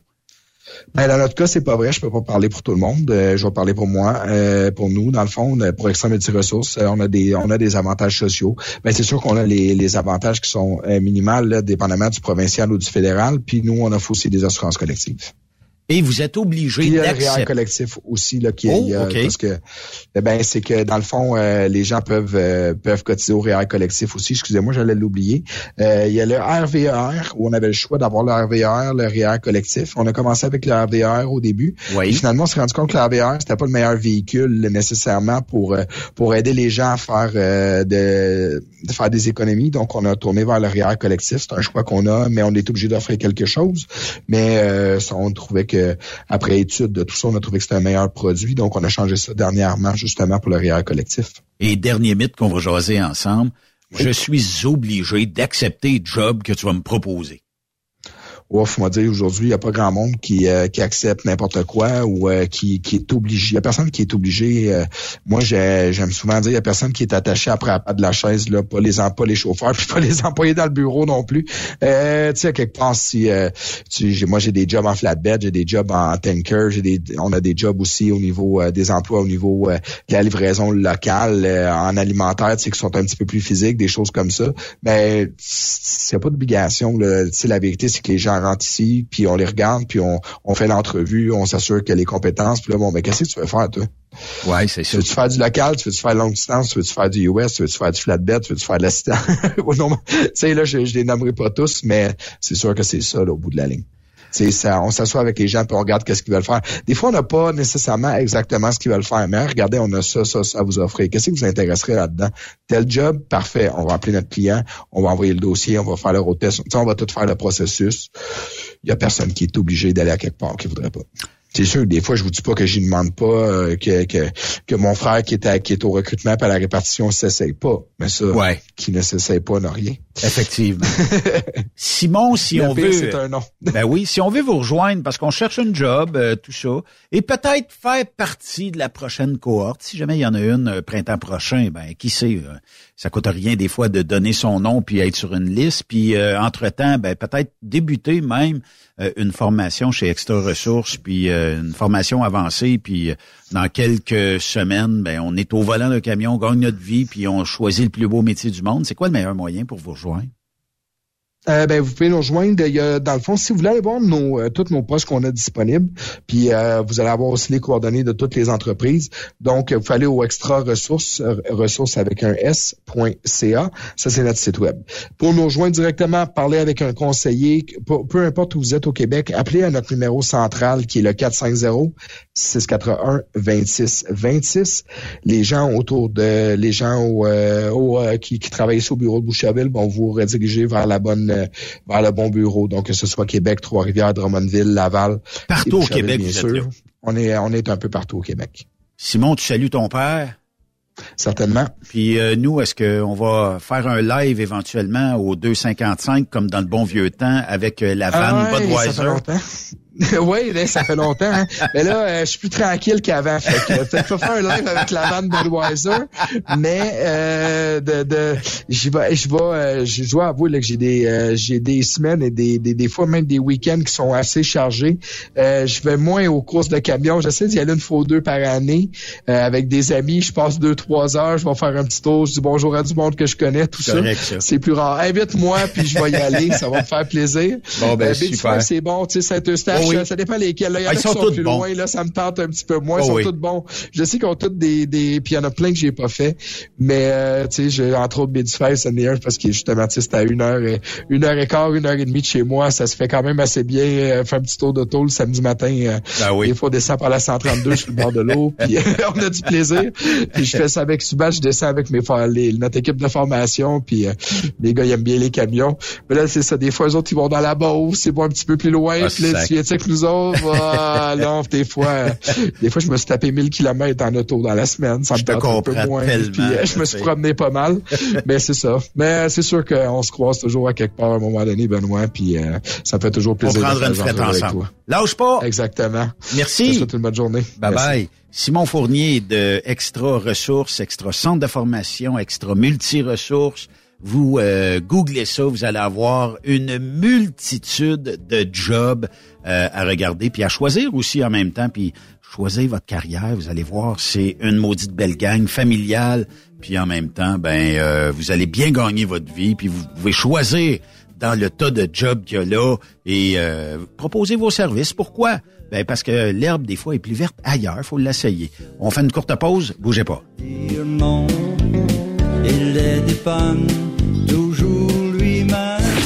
Après cette pause, encore plusieurs sujets à venir. Rockstop Québec. Le PL100 de ProLab est présentement en spécial. Pour un temps limité, obtenez le format aérosol 425 grammes au prix du 350 grammes. C'est 20% de bonus. De plus, les formats en liquide, comme le 4 litres ou le 20 litres, sont à 10% de rabais. C'est disponible chez les marchands participants. Truck Stop Québec. La radio des camionneurs. Vous avez une petite entreprise qui souhaite offrir à son personnel les mêmes avantages que les grosses flottes? Avec la RPQ, c'est possible. Assurance collective, compte national pour des pneus, escompte pour l'achat de pièces, rabais pour clinique médicale privée, firme d'avocats spécialisés, affacturage et tellement plus. Et oui, ces avantages exceptionnels sont même disponibles pour les ateliers mécaniques et les unités mobiles pour véhicules lourds. N'attendez plus. Contactez l'ARPQ à arpq.org. Pour rejoindre l'équipe de Truck Stop Québec, de partout en Amérique du Nord, compose le 1-855-362-6089. Par courriel, studio à commercial truckstopquebec.com. Sinon, via Facebook. Truck Stop Québec, la radio des camionneurs. Parfois, la recherche d'un emploi, c'est compliqué et ardu. Ça, c'est parce que t'es jamais venu porter ton CV chez Transport Gilmire. C'est simple. Chez Gilmire, t'as la possibilité d'être basé à Montmagny, Longueuil, Toronto ou Lapocatière. Les équipements sont récents. On offre également un bonus à chaque trois mois. Sans oublier que tu seras payé au millage réel parcouru. Et bienvenue aux nouveaux diplômés. On a tout ce qu'il faut pour te plaire. Pour plus d'informations, RH en commercial gilmire.com ou le 418 248 3030 poste 285. Et sur le web, gilmire.com. Truck Stop Québec, la radio des camionneurs. Pour plusieurs camionneurs et brokers, la comptabilité, c'est compliqué et ça demande des heures de travail. Céline Vachon, comptable dans le transport depuis 20 ans, est votre solution. Roulez l'esprit en paix. Céline s'occupera de votre comptabilité, votre tenue de livre, vos déductions, vos remises de taxes, vos impôts personnels et de société, et même du démarrage de votre entreprise. Le tout sous une même adresse. Vous êtes meilleur pour rouler? Nous, c'est de faire votre comptabilité. Un seul numéro. 450 649 1744. 450-649-1744. Céline Vachon. Une vraie mère pour les camionneurs. Saviez-vous que chez Transwest, 50% de nos retours sont chargés d'avance? Pourquoi attendre? Poste de routier en team disponible. Contactez-nous au 1-800-361-4965, poste 284 ou postulez en ligne sur groupetranswest.com. Camionneurs et entreprises de transport. Il est maintenant facile de contester vos constats d'infraction au Québec. Solution Ticket aide les camionneurs et propriétaires de flottes de camions à conserver un beau dossier de conduite PEVL et CVL. Vous êtes convoqué par la CTQ, la Commission des transports du Québec. Nous sommes en mesure de vous conseiller et de vous représenter. Avant de payer votre ticket, contactez Solution Ticket. Visitez solutionticket.com ou composez le 514-990-7884 et ce de 8h à 8h, 7 jours sur 7. Solution Ticket, la solution à vos problèmes de tickets au Québec. T'as de l'information pour les camionneurs? Texte-nous au 819-362-6089. 24 sur 24. Truck Stop Québec, la radio des camionneurs. Parce qu'il est drôle bord en bord, la famille Savoie Express est fière de présenter les capsules de Jean-Claude Gillina. On est truckers depuis 1964. Savoie Express, là où la flamme du métier brûle encore. Quand la famille Savoie Express me donne ma place. Visite trockeursavoie.ca et deviens trockeur bord en bord. Benoît Thérien. Vous écoutez le meilleur du transport. Truck Stop Québec. Vous êtes de retour sur truckstopquebec.com et... Oh, Sophie! Entrez! Entrez! Entrez! Entrez! Assis-toi, Sophie. Comment ça va? Hey, salut. ouvrir le micro, tout ça. Comment ça va? Salut, ça va, toi? Oui, ben, comme j'ai dit au début de l'émission, euh, quel bon vent t'amène? Ben, quel bon vent m'amène. J'ai entendu dire que tu avais une entrevue ce soir que je ne voulais pas manquer. Puis, euh, ben, c'est ça, je, je m'invite et je m'insurge. Ben, c'est correct, ça. Il faut s'insurger, puis il faut s'inviter à Truck Stop Québec. Ben, écoute, je suis pas sûre si c'est le bon mot, mais en tout cas, je suis là puis euh, je suis bien, bien, bien contente d'en faire partie. Marianne Tremblay-Gontier, bienvenue à Truck Stop Québec. Merci. Ça va bien? Oui, ça va super bien, vous autres. Ben oui. Ben oui. Là, euh, ben d'entrée de jeu, euh, tu vas devenir camionneuse. Oui, j'ai fini mon DEP le 27 octobre. Tu as suivi le DEP 27 octobre. Là, tu as une classe 1 en main? Oui. Et euh, le tu as comme Sophie la fibrose kystique. Exactement. Veux-tu bien me dire c'est quoi l'idée d'aller chauffer un truck avec la fibrose kystique? Mais tant mieux, là, tu sais, parce que ça en prend.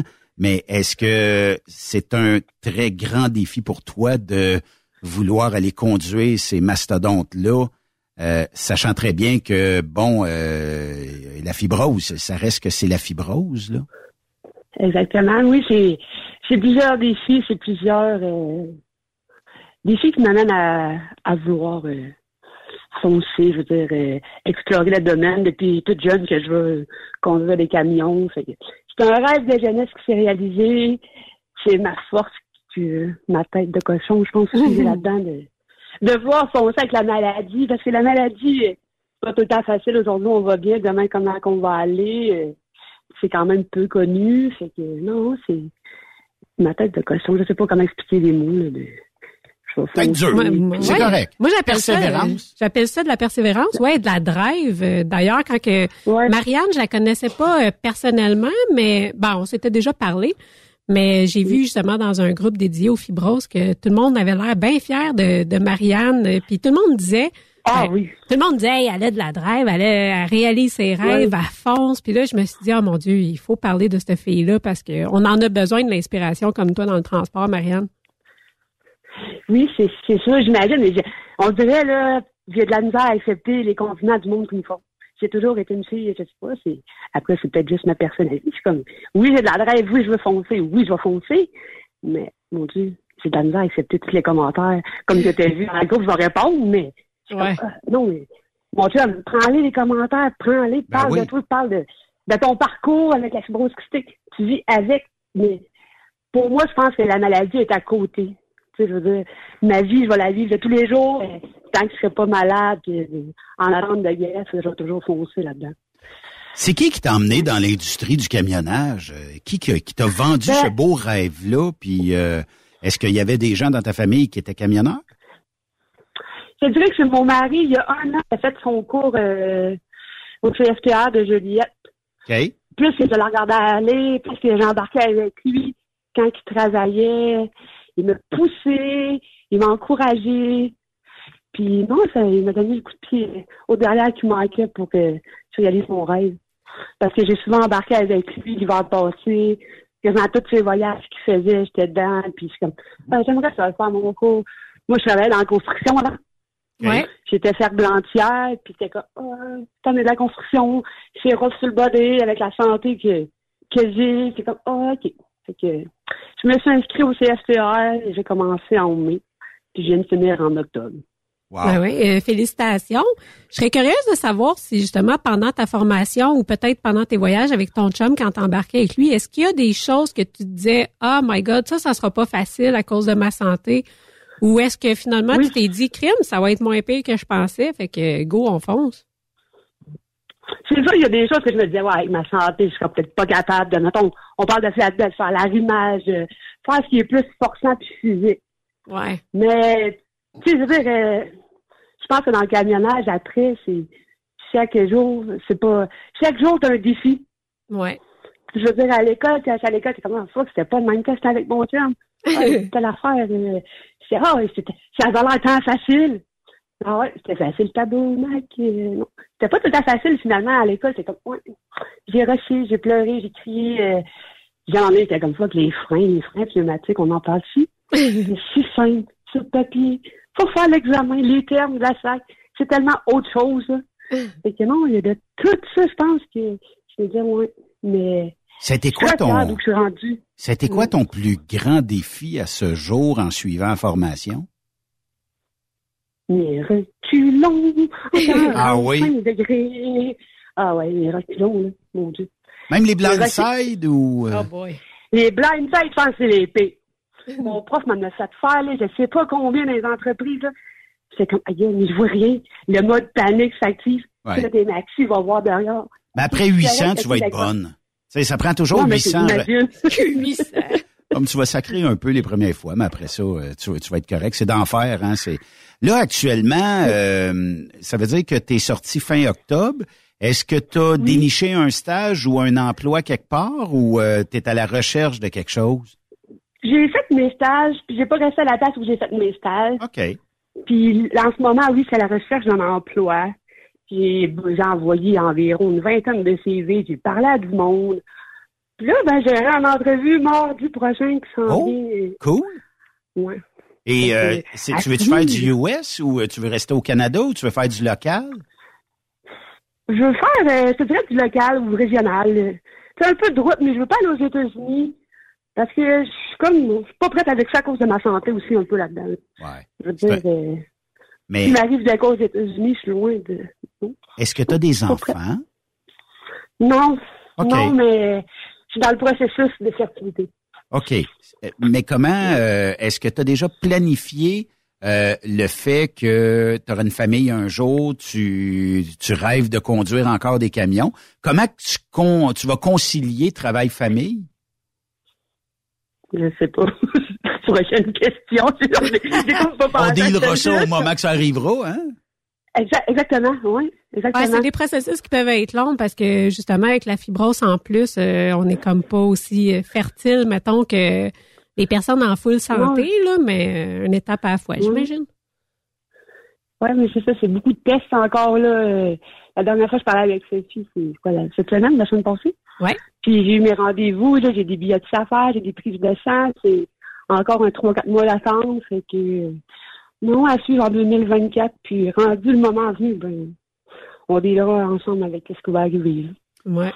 Puis juste le fait que, bon, euh, tu puisses peut-être faire du local, ça va peut-être être plus facile pour toi de rentrer à la maison quand tu en as besoin ou euh, peut-être même de, de prendre un break là, le temps que les, les plus jeunes poussent un peu plus puis qu'ils soient un peu plus autonomes. Là.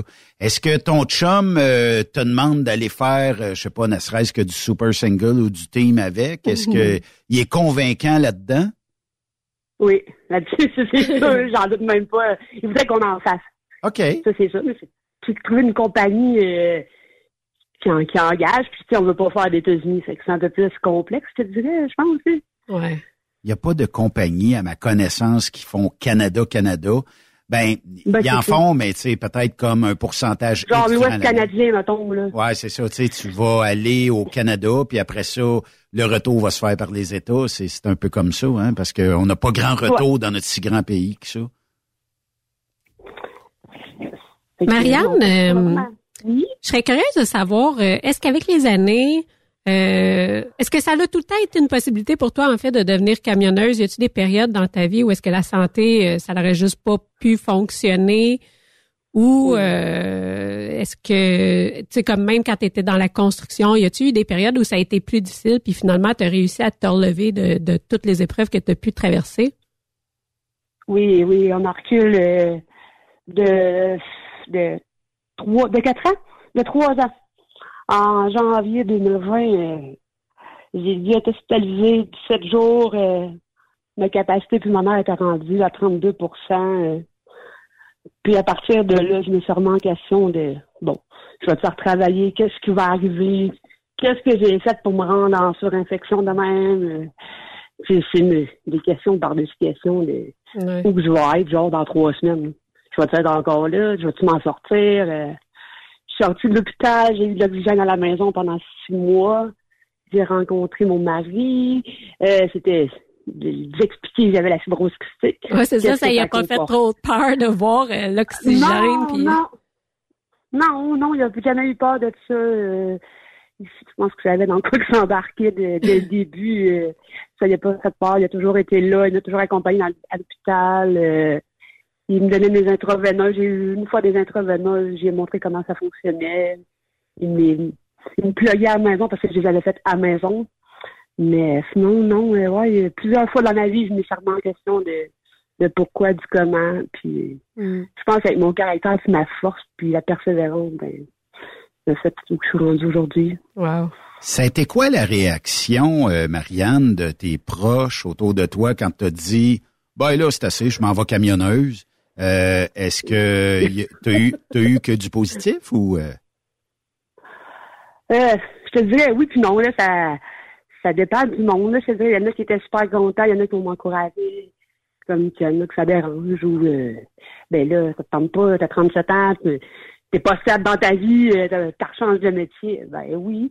J'étais année de la construction, j'ai beau avoir un départ en pâtisserie. J'ai plus le goût de travailler là-dedans, tu sais, je veux dire j'ai fait des changements de carrière. C'est c'est mes choix, c'est ma décision, puis je suis très fière de tout que je suis. Ben oui, t'as de quoi être fier. Écoute, peut-être que le monde, au fond, c'est de l'inquiétude, puis qu'il il serait plus rassuré s'il te voyait assis dans un bureau, mais si ça t'interpelle pas, t'es aussi bien de choisir quelque chose qui va te rendre heureuse. Je suis pas capable d'être dans un bureau devant un ordinateur. Juste envoyer des CV puis me planter devant trois heures devant un ordinateur, non. Je suis pas capable, ça me donne mal à la tête, je mets mes liens, je j'ai hâte que ça C'est long dans ce temps-là, hein?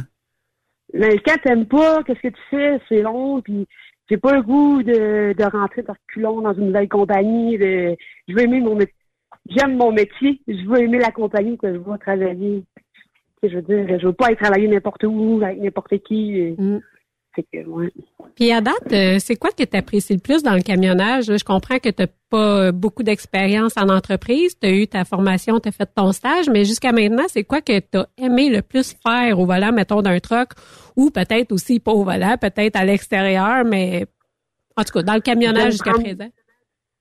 J'aime prendre le volant, faire de la route. J'ai toujours été une fille de route. Je viens de la Gaspésie, c'est que vous partir euh, Joliette, euh, Rimouski ou Montréal, Rimouski, j'ai fait très, très souvent. Être derrière le volant, c'est ma liberté. Ouais. C'est, ah, c'est, je sais pas, ouais, c'est la liberté. Mais euh, pourquoi pas choisir des beaux paysages, des États, t'en aller avec ton Ça paraît-tu que Ben, il tripe, c'est... Non, non, mais tu sais, c'est- Moi, tu, tu pas faire des États-Unis? Non, non, mais tu sais, c'est parce que vous pourriez tellement euh, faire du millage ensemble. Puis, euh, c'est quoi, aller en Californie, c'est 5 000 milles, 6 000 milles aller-retour facile, Ouais. hein, 10 000 kilos. Ouais. Fait que vous allez gagner probablement 15, 1600, 1700 piastres chaque. Puis, euh, je lance ça comme ça, comme idée. je parle pas en anglais, j'ai pas le goût de. Ton chum, parles-tu bien anglais? C'est zéro puis une barre ici. On est deux gens pourris en anglais. Bon, ben regarde, quand on vous pose une question, vous avez juste à dire yes, no, toaster, interro, open vote. Do you have drugs in your trailer? Yes.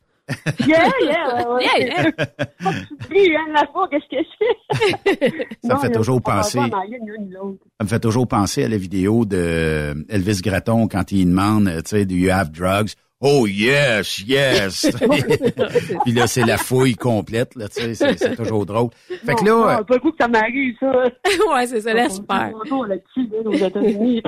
Fait que là, pour, euh, pour une job locale, ça veut dire que, bon, euh, quand tu auras peut-être un oui, un non, on verra, mais euh, ça va être super cool euh, de, de savoir que une entreprise va prendre Marianne puis va la, la prendre sous son aile. Euh, puis euh, éventuellement, ben, tu vas faire du local peut-être un peu partout. T'es dans quelle région, toi, Marianne? La Nodière. La Naudière. Fait que dans le fond, il y a probablement plusieurs compagnies, c'est de dénicher à la bonne. Puis moi, je te suggère comme ça, si jamais ça ne fit pas avec la compagnie où tu vas On va aller. Aussi. Ouais, ben oui. Ils font du team euh, partout. Euh, mais non. ouais. Puis euh, si jamais ça fonctionne pas avec la compagnie, ben tu viens dans la section emploi de Truck Stop Québec et tu postes. Je l'ai fait. OK. Puis Je l'ai t'as-tu fait, ça, cette t'as-tu- semaine. t'as-tu eu en masse de demandes? J'ai plein d'emails. Mon chum aussi. Il y a une madame qui m'a appelé un matin de Victoriaville. Moi, je pensais pas que qu'on mettait notre CV là-dessus, que ça l'envoyait à tous les employeurs. Ça l'envoie partout. Même euh, à des endroits insoupçonnés. Ouais, c'est ça, tu vas être obligé de, de t'engager une secrétaire répondre à tes courriels, je pense. Hey, j'ai eu, je pense, une quinzaine de courriels, j'ai eu des appels. Puis tantôt, quand vous m'avez appelé, j'avais quelqu'un sur ligne, c'est que j'ai pas répondu, mais même si elle ça. reçoit des, des emails, puis un matin, la fille de Victoriaville, t'es toujours motivée à venir travailler? Attends, on me dérange pas de me déplacer, mais attends, c'est du local à tous les jours? On va laisser faire, même, ça me coûte 700 pièces de gaz par ouais.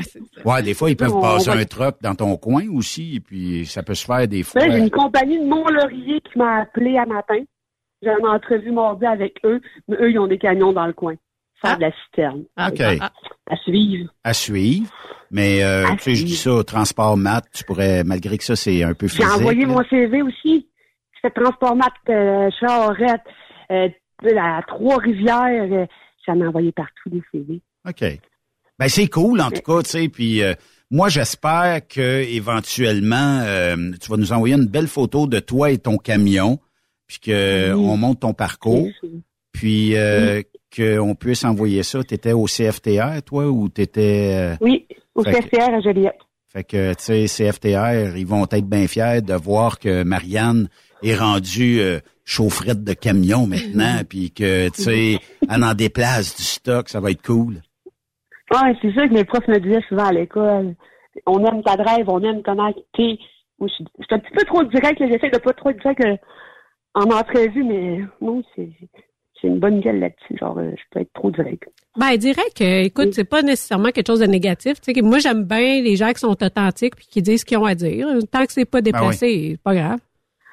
C'est ça, mais tu sais, tu vois, exemple, j'ai publié hier encore sur Facebook sur euh, des groupes là, de, que je suis en train de rechercher un emploi. J'ai un gars qui me répond, euh, si tu es intéressé pour faire du team, si tu fais de la team, je serais intéressé d'être avec toi. que tu lis mon Ah, là, qui pas- est écrit que je veux pas te faire des États-Unis. Je veux pas faire de longue distance à l'autre bout du monde. C'est pas juste du team réponds, qu'il veut ouais. faire, d'après moi, là. Non, c'est ça. Là, j'écris, si c'est pour faire du team, je vais le faire avec mon mari. Il m'a répliqué de la mort tantôt. J'ai jamais répondu. Ça, c'est drôle. Poli sur Facebook. Ça, Alors, c'est je vais drôle quand même. Tu sais, tu reçois une invitation galante, mais tu réponds, ben, si je veux en faire, j'en ferai avec mon mari. Ça cloue le bec assez vite, je pense. Ben là, c'est ça. Je suis direct. Aimé. Ben, Ouais, mais tu sais, euh, t'as pas fait des jobs faciles. hein. La construction, là, tu intègres le camionnage. Il faut t'apprendre à prendre ta place. Fait que je pense que c'est correct. Puis ton approche, écoute, ça va peut-être juste t'aider justement à, à mieux t'intégrer puis euh, à montrer au monde que tu ne seras pas marcher ses pieds. Non, ouais, ouais, tout à fait d'accord avec toi là-dessus. Ben, écoute, euh, Marianne, merci euh, beaucoup de nous avoir parlé. Puis moi, j'attends toujours la photo qu'on mette ça sur Truck Stop Québec avec un petit texte de ton parcours. Puis euh, j'imagine que si euh, je suis une femme aujourd'hui, je t'écoute. Ça serait quoi le meilleur message que tu pourrais me lancer? Parce qu'il me manque peut-être une petite dose de courage pour dire je vais aller chauffer ces trucks-là. Ça serait quoi le message que tu pourrais nous lancer? Vis tes rêves, puis fonce la tête haute dans qu'est-ce que tu veux, euh, qu'est-ce que tu veux faire? Je veux dire, euh, réalise tes rêves. euh, Laisse-toi pas abattre par du monde qui sont pas contents autour de toi. Puis, oui, ça c'est pas mal ça, je pense. Fonce la tête haute. Bon, ben super. Lâche pas, Marianne. Bon, on a bien hâte de, de, de te voir euh, au volant d'un véhicule. euh, tu, tu disais mardi prochain. Ben, J'envoie ça, c'est pas que j'ai un camion entre les mains. Yes. correct, ça. Merci, Marianne. Hey, contente de t'avoir parlé. Ah, merci. Salut. Bye. Belle histoire.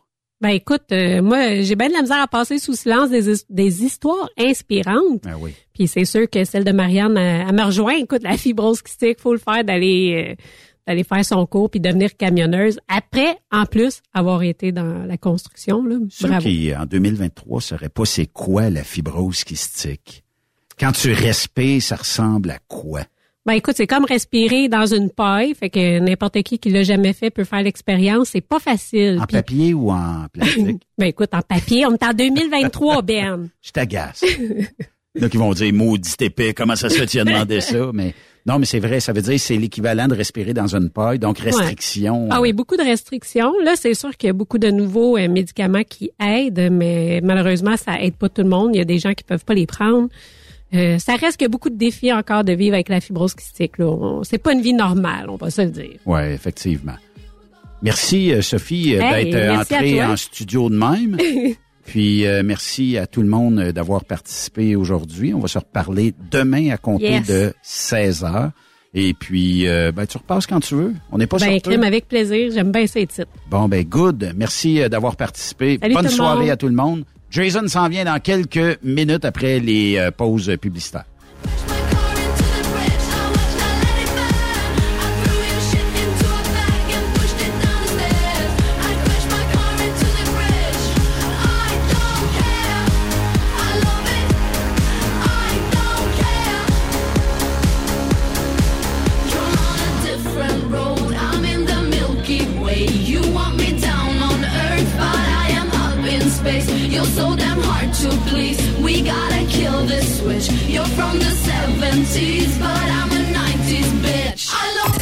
L'émission? Ben, faites-nous un commentaire à studio en commercial truckstopquebec.com. Truck Stop Québec. Le conditionneur de carburant diesel DBF4. Moi, je m'en sers été comme hiver. Depuis que j'utilise à l'année le conditionneur de carburant diesel DBF4 de ProLab, j'ai réduit considérablement ma consommation de carburant, j'augmente la vie de mes injecteurs et je sens plus de force dans mon moteur. Je suis assuré que lorsqu'il y a des variations de température ou des différences de qualité de carburant, le DBF4 est toujours là comme prévention. En plus, le DBF4 y est très peu dispendieux à utiliser. Le conditionneur de carburant diesel DBF4 de ProLab. On s'en sert été comme hiver. Disponible chez tous les bons détaillants de pièces de camion. Vous avez une petite entreprise qui souhaite offrir à son personnel les mêmes avantages que les grosses flottes? Avec la RPQ, c'est possible. Assurance collective, compte national pour des pneus, escompte pour l'achat de pièces, rabais pour clinique médicale privée, firme d'avocats spécialisés, à facturage et tellement plus. Et oui, ces avantages exceptionnels sont même disponibles pour les ateliers mécaniques et les unités mobiles pour véhicules lourds. N'attendez plus. Contactez l'ARPQ à arpq.org. TSQ. La radio des camionneurs. C'est Truck Stop Québec. Les meilleurs équipements, les meilleurs clients, les meilleures destinations dans les meilleures conditions. Transwest recrute les meilleurs conducteurs en team. Informe-toi au 1-800-361-4965, poste 284 ou postule en ligne sur groupetranswest.com. Camionneurs et entreprises de transport. Il est maintenant facile de contester vos constats d'infraction au Québec. Solution Ticket aide les camionneurs et propriétaires de flottes de camions à conserver un beau dossier de conduite PEVL et CVL. Vous êtes convoqué par la CTQ, la Commission des transports du Québec. Nous sommes en mesure de vous conseiller et de vous représenter. Avant de payer votre ticket, contactez Solution Ticket. Visitez solutionticket.com ou composez le 514-990-7884 et ce de 8h à 8h, 7 jours sur 7. Solution Ticket, la solution à vos problèmes de ticket au Québec.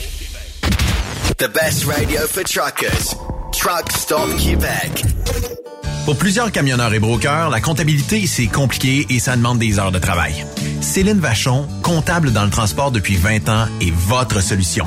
Roulez l'esprit en paix. Céline s'occupera de votre comptabilité, votre tenue de livre, vos déductions, vos remises de taxes, vos impôts personnels et de société, et même du démarrage de votre entreprise. Le tout sous une même adresse. Vous êtes meilleur pour rouler? Nous, c'est de faire votre comptabilité. Un seul numéro. 450 649 1744. 450-649-1744. Céline Vachon. Une vraie mère pour les camionneurs. Parfois, la recherche d'un emploi, c'est compliqué et ardu. Ça, c'est parce que t'es jamais venu porter ton CV chez Transport Gilmire. C'est simple. Chez Gilmire, t'as la possibilité d'être basé à Montmagny, Longueuil, Toronto ou Lapocatière. Les équipements sont récents. On offre également un bonus à chaque trois mois. Sans oublier que tu seras payé au millage réel parcouru. Et bienvenue aux nouveaux diplômés. On a tout ce qu'il faut pour te plaire. Pour plus d'informations, RH en commercial gilmire.com ou le 418 248 3030 poste 285 et sur le web gilmire.com. Tu veux interagir avec le studio? Texte-nous au 819 362 6089. 24 sur 24.